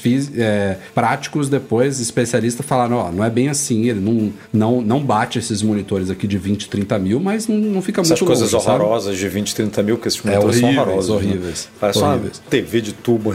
É um negócio feio demais. Mas eu tô feliz, Mas sei lá, cara, eu pelo- pensei pelo- em ela, eu pensei se ela, assim, ela manter pode um de expandir a linha, 30, né? é, expandir o estúdio display, digamos, para um modelo de ma- maior e mais profissional, talvez até um estúdio display Pro, sei lá. Acabar com esse nome confuso pra caramba que é Pro Display XDR, tipo, um nome nada a ver, né? Horroroso. É, ter um estúdio, um estúdio display, um estúdio display e um estúdio display Pro, por exemplo, faria mais sentido, né? E o Pro ser o de 30, e aí não tem o stand é, que vem o, o né? Não, não dá pra regular só a altura, ele vem por padrão com o stand bonzão lá que regula a altura e ângulo e tudo, que deixa na vertical, na horizontal. É, mas com um visual, mas conversando melhor com, com uma linha de monitor, né? E aí poderia vir o de 24, como a gente falou aqui, custando mil, que ia ajudar bastante. E aí o de 24 você não pode trocar stand, não tem opção nenhuma. Ele vem com aquele stand, não tem nanotexture, vem só com o, o, o vidro padrão ali e tal, mil Eles dólares. pedem muita lindo, oportunidade, né, cara? Maravilhoso. A, É, Apple, a cara. Apple tem a faca e o queijo na mão. É. Dá- dá- me dá nos nervos aqui, mas enfim. Vai ficar para depois, vai ficar para uma segunda geração, quem sabe é isso, monitor. E Eduardo Marques, a gente falando muito de estúdio display de iMac, vejam só, senhoras e senhores, a Apple descontinuou o iMac de 27 polegadas, que a gente falava, e aí, vai ser atualizado, não vai, vai crescer, não vai? Sumiu, aparentemente morreu, e eles meio que confirmaram isso com a fala do John Turns referente a ainda falta um Mac na linha a ser atualizado por o Apple Silicon, que é o Mac Pro. Ou seja, ele confirmou ali com essa frase também que não falta um iMac maior, né? Porém... É, ma- é, mas é porque o iMac já está rodando o Apple Silicon. Nada impede dela lançar um, um novo produto de uma linha, mas que a linha já está com M1, né? Já, já tá. Já, Não, mas já tá eu, eu, acho, eu acho que a frase dele abrange o fim do iMac de 27, mas não abrange o iMac Pro, que é um produto que não estava em linha. O iMac Pro já tinha Também. sido descontinuado. Também, é porque Então, ela pode iMac Pro trabalhar pode dessa- voltar. Ela pode trabalhar dessas duas formas, né? Ela pode lançar um iMac de 27 ou de 30, não sei. Igual o, o mesmo visual do iMac de 24, mas quem sabe com algumas opções melhores de, de chip, né, de personalização, poderia vir com M1 e você poder personalizar ele para um M1 Pro, por exemplo, ou até um M1 Max, não sei. Ou pode partir, como você falou, para um iMac Pro é, com um visual que nem a gente já falou várias vezes, né? Com cores mais sóbrias, com uma moldurinha preta, e aí oferecendo M1 Pro e M1 Max. Mas né? ainda Hum. assim, essa dupla aí do Mac Studio com o Studio Display, eu fico me perguntando qual é o sentido agora de existir esse Mac Pro? É para colocar tudo isso num all-in-one, nesse formato É para quem quer, eu acho, para quem quer um computador de mesa, talvez com. É porque a Apple lançou, bo- botou a opção do M1 Max no, é, no, no Mac Studio, né? Mas se você parar pra pensar, falando no mundo Apple, obviamente, para você ter um desktop M1 Max, você vai precisar, e, e com monitor, você vai precisar gastar no mínimo 3.600 dólares. Fora, tô, tô, tô tirando da jogada aqui teclado e mouse. Só lembrando que o iMac Pro custava 5 mil, não era? Custava 5 mil. Acho que Eu era. acho que era. 5 mil. É. Mas assim, com, eu não tô falando de M1 Ultra, tá? Tô falando de M1 Max. Uhum. Um desktop com M1 Max, que hoje não existe, é, você vai gastar 3.600 dólares mais mouse e teclado. Vou tirar da jogada levando em consideração que a pessoa já tem um mouse e um teclado. Tá. É, para quem precisa, né, não precisa de um Ultra, porque o Ultra, como a gente falou, que é muito nicho, ninguém precisa de um Ultra, mas pode querer um M1 Pro, um M1 Max para ter uma, né, uma, longe, uma Tá, fo- longevidade foca, melhor. Foca no M1 Max aí, vai. Ou a Apple tem que lançar um iMac com a possibilidade desse, porque o iMac de 24 dificilmente vai ter essa, essa capacidade de expansão. Não vejo a Apple botando num Não, iMac cara, de 24 pensa isso. o seguinte, pensa o seguinte, o Ou Studio Mac Display, Mini. o Studio Display tem 27 polegadas e o Mac Studio fica separado ali, mas é compacto o suficiente para ficar em cima da mesa. Inclusive eles fizeram ele numa altura que ele consegue ficar ali Embaixo, debaixo né? do Studio Display, né? Não, não bate. O que que o iMac Pro de 27 polegadas, não vou falar que ele tem 30, tem 27. O que que ele com a mesma configuração que está no Studio Display, ela sendo é, no, no Mac Studio, ela sendo colocada por trás do All-in-One. Tirando o fato de que você está tirando uma caixinha ali de cima da mesa, escondendo atrás do da tela do iMac, provavelmente um pouco mais grosso ali talvez com queixo, mesmo É, preto. não, é, eu acho que é queixo. Eu acho que é essa linguagem iMac. Mas o que que, o que, o, qual que é o, o sentido dessa máquina existir e mais? Ela custaria mais, a mesma coisa ou menos do que a dupla Studio Display e Mac Studio? Eu chutaria menos, porque eu acho que um iMac Pro não teria. Aí é um, é um chute completamente aleatório meu. Não teria uma opção de M1 Ultra. Eu acho que um iMac Pro ficaria em. Mas eu tô falando da mesma configuração, cara. Mesma configuração. Ó, você compra aqui, ó, se você quiser. Eu acho que seria mais Mac barato. Studio com o Studio Display, mesma configuração, mesmo chip, mesma capacidade de armazenamento, memória, tudo igual. Você acha que seria mais barato? Seria mais barato. Que nem hoje você. Porque hoje, se você quiser um Mac. Se você quiser um Mac Mini M1 com display, ele custa mais caro do que um iMac de 24. A Apple não vende um display de 24, né? Sim. É uma comparação difícil de fazer. Mas qualquer monitor que você pegar, e aí eu tô. Pode até sair do mundo Apple. Se você pegar um Mac Mini M1 e, e comprar um bom monitor de 24 polegadas, Ah, cara, custa tem, o quê? tem, 500 tem dólares? um monitores, bom monitor? tem monitores razoáveis aí no mercado de 300 dólares. Razoáveis.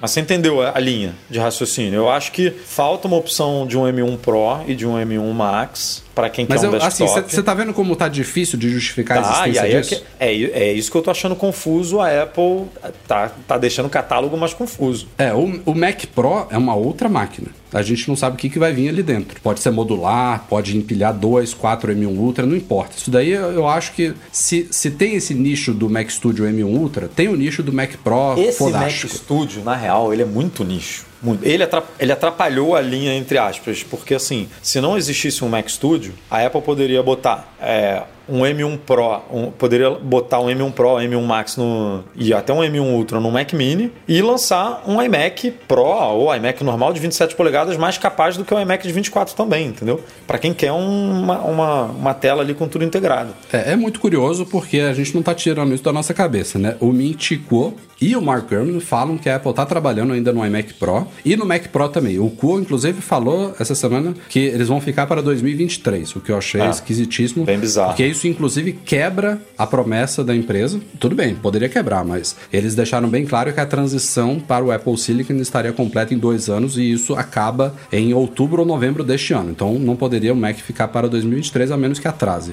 E como a gente falou agora há pouco, a fala do Turnus no, na keynote de terça-feira, dá a entender que o Mac Pro não vai demorar tanto tempo assim. Mas enfim, tá confuso. Eu acho, eu acho que o iMac de 27 não foi descontinuado à toa, sabe? Eu acho que a linha agora. E, e ao mesmo tempo tá confusa e ao mesmo tempo você olha a, a gama de preços de Macs e tem vários buracos, cara. Especialmente com esse fato de o, o Mac Studio dobrar. Você não tem um Mac de 3 mil dólares.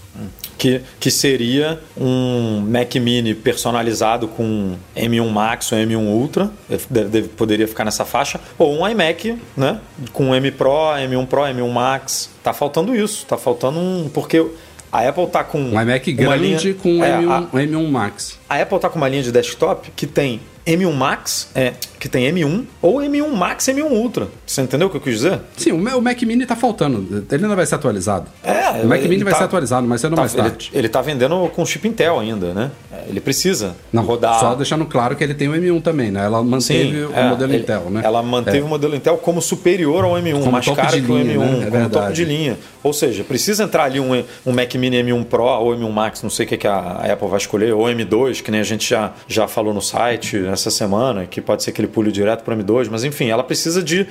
Ela precisa chegar ele mais perto do, do Mac Studio para você ter essa escala de preço sem É. esses pulões essa escadinha, agora. essa escadinha tá com, tá com alguns buracos. Tá, mas é isso. A gente está no meio de uma transição ainda que a gente não sabe o que- como que vai ficar. O que eu achei curioso é que antes a Apple tapou um buraco é, entre o Mac Pro e o iMac com um, com um all-in-one, né? com, uma, com um computador tudo em um, e agora ela optou por separar. Mas ainda separando ficou mais barato do que o antigo Mac- iMac Pro. Então você tem aí umas particularidades é, meio, meio bizarras da linha que, de novo, ficaria mais. é, se ela tivesse lançado um monitor de 24, resolveria também esse problema, porque aí você poderia juntar um Mac Mini com um monitor de 24 mais barato e aí você faz um, faz É. um bem bolado ali de um, de um Mac poderoso, porque como a gente falou aqui, o Mac Mini ele vai ganhar um, alguma variante. Não, e- dele. tava, tava, tava na, na pauta seguinte, mas eu já vou trazer pra cá. Tem rumores aí, saiu essa semana, que a Apple estaria já testando um Mac Mini com M2 e M2 Pro. Então tá aí. É. E aí, se você tivesse uma máquina dessa com um monitor de 24 polegadas de mil dólares, pô, você monta um.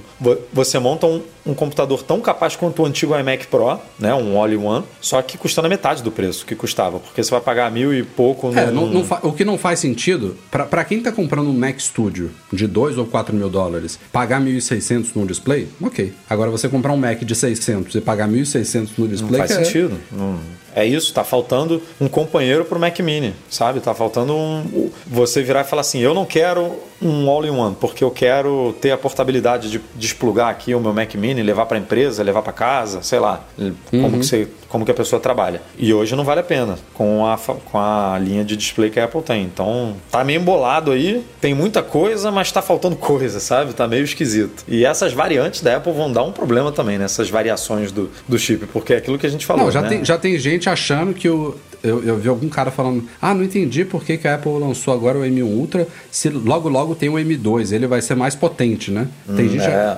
tem gente que não entendeu ainda que a, essa linha de chips, ela agora a gente completou né, com o Ultra, mas ela vai ser atualizada a cada um, dois, três anos. É, em breve ou... a gente vai ter o M2, que vai ser o sucessor do M1. O M2 não vai ser mais potente do que o M1 Pro, sabe? Não, ele vai ser, ele vai ser um M1 aprimorado, com mais eficiência, com mais potência, talvez com dois núcleos a mais de GPU ali, mas ele ainda é um chip de entrada. É o chip é para ser só fácil curioso, de entender. Só que o curioso só, é que só para ser rumor... fácil de entender, o M1 tá para o Core 3 da Intel, o M1 Pro está para o Core 5, o M1 Max está para o Core 7 e o M1 Ultra está para o Xeon, sei lá. Só para sempre vai existir, sabe, essas categorias essa escadinha de chips. Não é que o M2 vai ser mais potente do que o M1 Pro, muito menos do que o M1 Max, e nem vou falar do M1 Ultra, entendeu? São, são versões de uma família de chips destinadas a máquinas e preços e públicos diferentes. Então elas vão evoluir, a gente vai ver Primeiro a chegada, é claro, do M2, pode ser que seja já conjugada com o M2 Pro, aí se esse rumor se concretizar, mas depois, futuramente, a gente vai ver o Pro, vai ver o M2 Max e, daqui a um bom tempo, o M2 Ultra. Né? É, a galera tá, tá falando aqui que o M1 Ultra seria o Core 9, mas assim, não é. é eu, eu, M1... eu, pulei o i9 de propósito, é, porque. O M1 Ultra é muito é. mais do que o i9. É muito, é muito mais. mais. do que eu o i9. Pulei de o M1, propósito. O M1 Max bate de frente, é, ganha na do i9 na verdade, o M1, o M1 é um i7. o, M, o, M, o M1 é Pro é, é o i9, é, o M1 não. Max é o Xeon e o, o M1 Ultra é uma coisa que não existe na linha da Intel. É isso. Basicamente isso.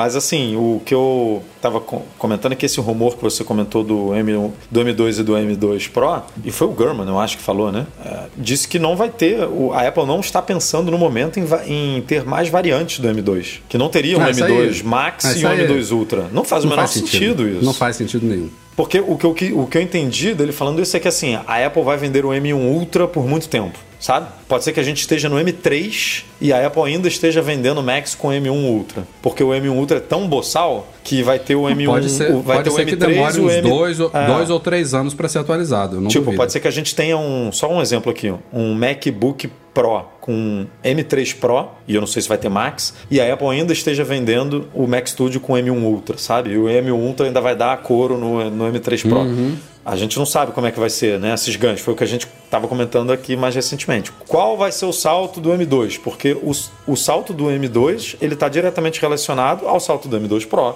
do M2 é, Max e do M2 Ultra. Ainda mais, ainda mais se eles mantiverem essa coisa de ser um chip dobrado. Né? Exatamente. Né? Ele vai dobrando, né? Essa é a ideia. Que é, é o como a Apple desenhou a linha hoje. Eu acho uhum. difícil ela ficar mudando isso de geração para geração. Sim, né? sim, sim. Ficar é, desconstruindo e construindo uma linha a todo momento. Não, você seguiu, vai seguir uma cartilha ali, aparentemente. Então, eu achei curioso esse negócio da variação, que para mim é, faz tanto sentido a Apple lançar quatro variações, né?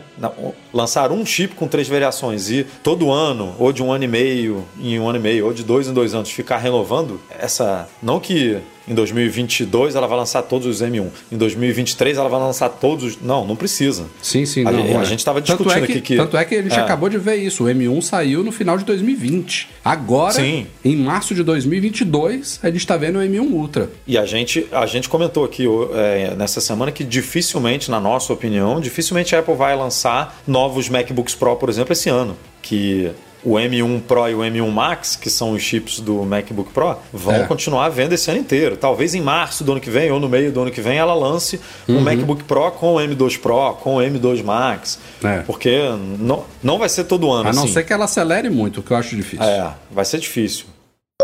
E só falando aqui de outros rumores, além dos que a gente já estava discutindo, aliás, eu vou falar de dois bem esquisitos que pintaram essa semana aí, ambos envolvendo o querido Mintico. Primeiro, ele falou que o MacBook Air redesenhado, isso aí já é meio que consenso, né? Que o MacBook Air vai ganhar um redesign com cores e tudo mais. Ele falou, e, e era, era uma das coisas esperadas para esse evento, inclusive, que não se concretizou. Mas o Ko falou que ele vai vir com chip M1. Cara, que sentido que faz isso? E me dá Bem muito medo, esquisito. porque ele, ele erra muito pouco, né, cara, o Mintico. Ou seja, a Apple lançaria uma nova geração do MacBook Air com design novo, não sei se portas diferentes, cores e tal, mas com o mesmo chip do MacBook Air lançado no final de 2020. Ah, ah, Achei isso esquisitíssimo. Você só mudaria estética? Você não mudaria absolutamente nada? Você não traria um ganhozinho de. Muito né? esquisito, né? Não, é um atestado de falar assim, eu não mudei o design em 2020 de propósito, né? Só para vender um É, Não, MacBook e ainda Air mais M1 tanto por tempo um período. depois, né? A gente tá aí na iminência de ver o M2. Não, não vai demorar É, pra sair, não faz sabe? o menor Mac Mini. sentido ela lançar um Mac Mini com M2 e depois um MacBook. Air com M1.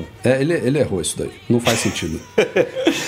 Ele errou que nem a galera errou. Vale notar aqui que nesse evento a gente teria um MacBook Pro de 13, né? Mas esse MacBook Pro de 13 Eu até não tuitei, morreu viu? ainda, né? Não, É. eu até tuitei, ó. Dá tempo da Apple desistir disso daí. Pô, pelo amor de Deus, cara, joga, bota esse negócio no limbo. Já tá cheio de Mac aí, né? Que a gente tá comentando. A Nossa. linha já tá ficando difícil. não sei o quê. A Amy vai me trazer um. Já foi, cara. Você virou a página. Vambora. É, você lançou esquece, uns 14 esquece. no lugar desse. Perdeu a oportunidade de lançar essa- Perdeu, esse galera que gosta de doido. touch bar, pô, é isso aí. Às vezes a Apple faz, faz cagada, tira uma coisa que a gente gosta.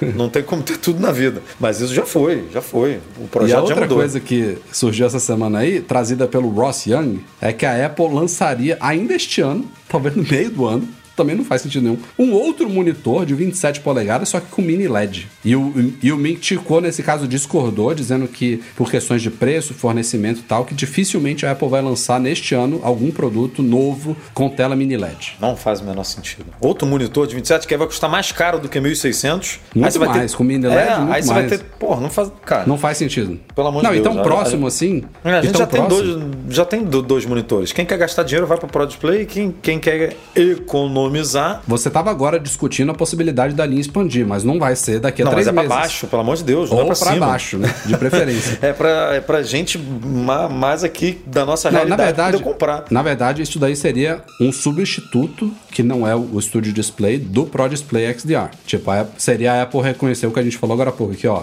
O Pro Display era sensacional e tal, mas era nicho demais. Agora a gente tá trazendo um, um monitor aqui com mini LED. Mas aí não, não tinha que ser de Destinado- 27. Eu É, ainda acho que que teria que ser maior, de né? 30. 30, É, 32. ou 32, né? Mas, sei lá, 27 não custando, faz sentido. custando 3 mil dólares. 2 mil dólares a menos, com stand de E, preferência. e o dobro, e o dobro do, do estúdio. do estúdio, né?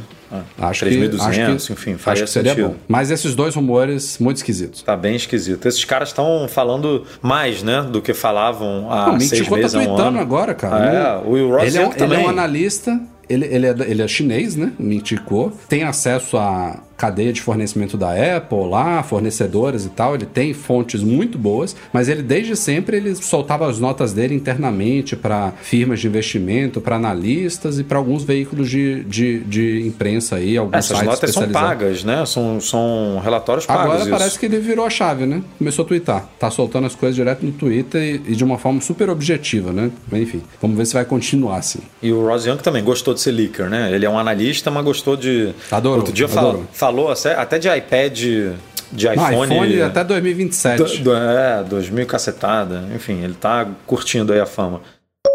E vamos seguindo aqui com mais algumas pautas nesse podcast longo. Saíram as release candidates do iOS 15.4, iPadOS 15.4, macOS Monterey 12.3, WatchOS 8.5 e tvOS 15.4. Claro que eu pesquei esses números todos aqui, porque tá difícil de decorar. Então, esses sistemas estão agora prontos para lançamento, são candidatas a finais, que provavelmente vão ser as mesmas versões que chegarão às nossas mãos na semana que vem. A Apple anunciou já que vão sair na semana que vem, ou segunda, ou terça, ou quarta-feira, muito provavelmente. É, e esses sistemas são boas atualizações. Tivemos cinco versões betas de todos eles. O iOS 15.4 traz para iPhones 12 e 13 desbloqueio do Face ID com máscara. Você não precisa mais de um Apple Watch. O Pô, iPad eu que OS vendi o 15. meu, meu amigo.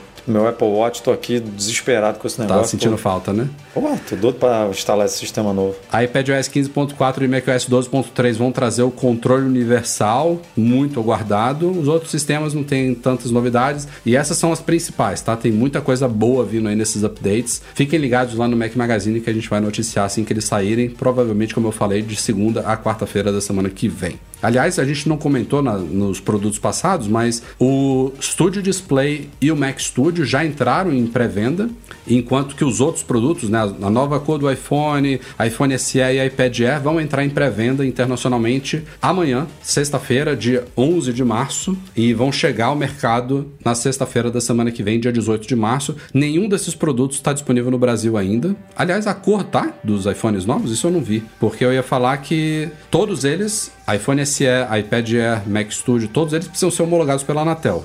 Então por isso eles não estão disponíveis é. no Brasil. Mas o iPhone, a nova cor do iPhone 13, isso aí não precisa ser homologado. Então já deveria estar disponível. Se não tiver, vai chegar logo logo. Mas como não tá vendendo lá fora, não tá vendendo aqui também ainda, né? Não, mas era só para saber se a disponibilidade tá ali para se já Não, aparece, já, já, sabe? já tá no site, já tá pra você selecionar. Já, já aparece. É, eu acho que eu acho que vai Só chegar que tá rapidinho essas indisponível. Atualmente não disponível. coisas. Aí Sim, pode sim, ser isso que normal, normal. daqui a dois dias já, já mude aí, né? Mas. Eu tô falando essa questão das datas também porque teve gente que se confundiu, porque viu a Apple anunciando todos os produtos vão chegar ao mercado na sexta-feira, dia 18 de março, e achavam que os sistemas iam sair também na sexta-feira. Mas a Apple não libera sistema junto de hardware assim na sexta-feira. Eles saem muitas vezes na segunda, muitas vezes na terça ou quarta, enfim. Ó, Olha o Pedro aí, ó. Pedro aí da nossa equipe, ó, Pedro Nunes dizendo que o Studio Display já dá pra encomendar no Brasil. É porque não Esse precisa. não passa pela Anatel. É, não, não tem Wi-Fi, não tem Bluetooth, não tem nada, né, no display. Então já É realmente a, a Apple até chama de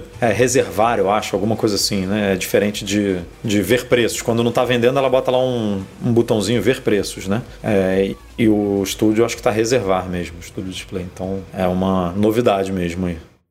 E Eduardo Marques, falando em reservar produto, disponibilidade no Brasil, fizemos aí um milhão de artigos no site falando sobre Oh. reajustes de preços de. é, não, tanto os preços dos novos produtos recém-lançados, né? iPhone SE, por exemplo, custando a partir de 4.200 reais no Brasil, é, quanto reajustes. Na verdade, a Apple mexeu em praticamente todos os produtos deles, não é à toa que a gente fez múltiplos artigos, não dava para botar tu- tudo numa coisa só, inclusive preço de reparo. Tivemos iPhones reajustados, Macs, iPads, Apple Watches, Apple TV, AirPods, tudo mudou e praticamente tudo caiu. Mas assim, não foi uma, uma despencada, não foi um bang jump, né? Foi Não. um reaju- reajustezinho pequeno ali e muita gente apontou, Edu, que isso pode ter a ver com a isenção de IPI. Não é à toa que esses reajustes, praticamente todos, variaram entre 3% e 4%. e É, a parte na linha- mais curiosa. Na linha de iPhone foi 3,4% cravado Todos, para né? todos, os Todos. modelos. Todos os modelos. E aí, o que que 3,4%. isso Parece que tirou acarretou? mesmo o imposto. É, o que, que isso acarretou? Uns preços doidos, que a gente nunca viu na Apple Brasil. Eles, tinham- eles falaram assim: ah, o iPhone a gente vai tirar aqui 3,4%. Então, botaram, aplicaram na planilha lá, arrastaram de cima para baixo ali, e o valor isso. que ficou, ficou. Tem É, agora vou- modelo vou de uns exemplos 7 aqui. mil e Vou dar uns e 60 exemplos. Vai, vai, mande você. Eu tava inventando aqui, mas fala. Tre- iPhone 13 mini de 128 GB, 6.374, ou seja, 4, né? Não, não fez o 5 ali que normalmente a Apple bota. Não, Quer nem, um- nem- ela nem bota um- 300, ela nem bota o 5, ela, ela vai pro 9. É, é que tem alguns produtos no. É, aquela, lá nos Estados Unidos, eu acho que ela bota é, 45, né? Ou 55, enfim. Mas quer, um, quer ver um mais esquisito? iPhone 13 Pro de 1TB, 14.006. 14 mil reais e 14.006 reais. Esse aí cara. seria 13.999, né? É, muito doido, né? É, realmente tá. Tá tudo quebrado, a assim gente. Eu até tava falando aqui que. Tem iPhone 12 mini de 256, 5.988. Tipo, pô, 88. A gente ficou com medo, né, de soltar esses posts, porque parecia, ó, tá tudo errado lá, daqui a pouco eles vão corrigir, mas ficou. É isso mesmo. E assim, a gente sabe que essas quedas de preços não foram significativas, salvo raríssimas exceções, mas a galera não, não cansa de reclamar também, né, cara? Tipo, os produtos não subiram de preço. Caíram 3, 4%, mas caíram pelo menos. É, só resumindo aqui, iPad caiu em média 3,8%, tá? O, o iPad Air foi meio, foi meio louco, mas os outros foram basicamente todos nessa linha aí de 3,8, alguns 3,6, mas 3,8. Apple Watch 3,8 também, a queda, então foi o que você falou, parece muito alguma coisa de imposto, né? Mais uhum. do que variação de dólar. Aí as pulseiras variam um pouco, não é tão. tem de 2,8, 4,9, enfim, va, é, varia um pouco mais do que o preço do produto em si. Os Macs também foram cravados, todos 3,8% a queda. É, Apple TV foi de 4,3% a queda e os AirPods variaram também um pouco, tem de 3,7%, 4,2%, 3%, mas enfim, todo mundo, você vê que todo mundo ali é entre 2 e muito e 4,3, né? Os produtos ficaram mais ou menos nessa faixa aí de, de preço. E uma coisa que a gente é, não comentou quando a gente falou de, de, das pautas dos novos produtos, né, do Mac Studio e dos Studio Display foram os preços dele no Brasil, né? Que o Studio Display tá, o Mac Studio está custando aqui a partir de 23 mil, podendo chegar a 95 mil naquela configuração Lembrando, lá esse, que esse você... é o modelo de 2 mil dólares, vira 23. É, é. E o modelo de 4 mil, mil, dólares que você pode personalizar até 8 até mil 8 dólares, mil. exatamente. Ele custa aqui 95 mil dólares. Reais. E o Apple Studio, é, desculpa, reais. E o Apple Studio Display, ele custa 18 mil dólares. 18 mil reais, desculpa, eu tô, já tô confundindo tudo aqui, dólar com real. E se você botar o, o standzinho lá com ajuste de inclinação é, e tudo, ele sai por 23 mil. Então, também. Um monitor. Um monitor. É, é a gente tá. Assim, é inviável. Tal, talvez. Né? Comprando nos Estados Unidos, Zip for Me e tal, fique um preço ok, mas assim, por isso que eu tô falando. E fizemos, dólares... fizemos já um artigo lá, Brasil novamente, finja surpresa. Tem o iPhone SE, o iPad Air, o Mac Studio mais caros do mundo. Levantamento aí em trocentos países é complicado. É, e só complementando aqui, os reparos também, as quedas foram mais ou menos aí nessa faixa de 2,6%. É, para o iPhone, todos foram 2,6%. É, para troca de bateria e para troca de de tela, a troca de unidade ficou em 3,7%, a redução na média, é, iPad também 3,7%, é, e Macs variando ali, mas também 3,3%, 2,6%, enfim, ficou tudo nessa faixa aí, não há muito que, o que comemorar em quedas muito grandes, mas como o Rafa falou, pelo menos não subiu, então é uma boa notícia, porque a gente só está acostumado a ver esses troços subindo aqui no Brasil, aí fica difícil. E a última pauta do dia aqui, ó. A Apple marcou para 11 de abril o retorno aos escritórios nos Estados Unidos. A gente acompanhou aí, acho que a meta original era outubro do ano passado, lembra? Lembro. Suspenderam, adiaram, janeiro, fevereiro e agora parece que é para valer, 11 de abril. Aliás, vai ser logo depois do MM Tour, né? Estaremos hum, nos Estados é, Unidos, no ah. Vale do Silício, de 2 a 9 de abril. A gente, a gente vai pousar dia 10, dia 11 eles, eles abrem. Pousa no Brasil o... dia 10, dia é. 11. Quer dizer, isso é, isso é a meta para haver um retorno em massa, né? E ainda vai ser em etapas, né? É. Acho que e não que faça diferença para o MM Tour, porque aonde a gente vai na Apple já está aberto, né? É. Que é o, o centro de visitantes lá, ele está funcionando, está aberto. A Apple é uma, Imagina, a Apple não deixa ninguém e, entrar. E, aliás, também não faz diferença nenhuma para os milhares e milhares de empregados da Apple que trabalham nas lojas, né? Que estão trabalhando fisicamente desde pra sempre. Quem, mas... Para quem vai com a gente no MM Tour, que o Júlio estava aí de novo hoje aí batendo ponto, por exemplo. O Júlio Storia. Vamos nas duas lojinhas da Apple, vocês vão comprar suas camisetinhas, suas canequinhas. É, as tudo. duas lojas em Cupertino, é. a de Infinite Loop e do Apple Park, são as únicas Apple Stores do mundo que, além de vender os produtos normais, né? iPhone, iPad, Mac, Apple Watch, também tem souvenirs oficiais da marca. Galera do Mimitu vai estar prepare conosco bolso, lá no começo de bolso, abril. galera. Prepare o bolso.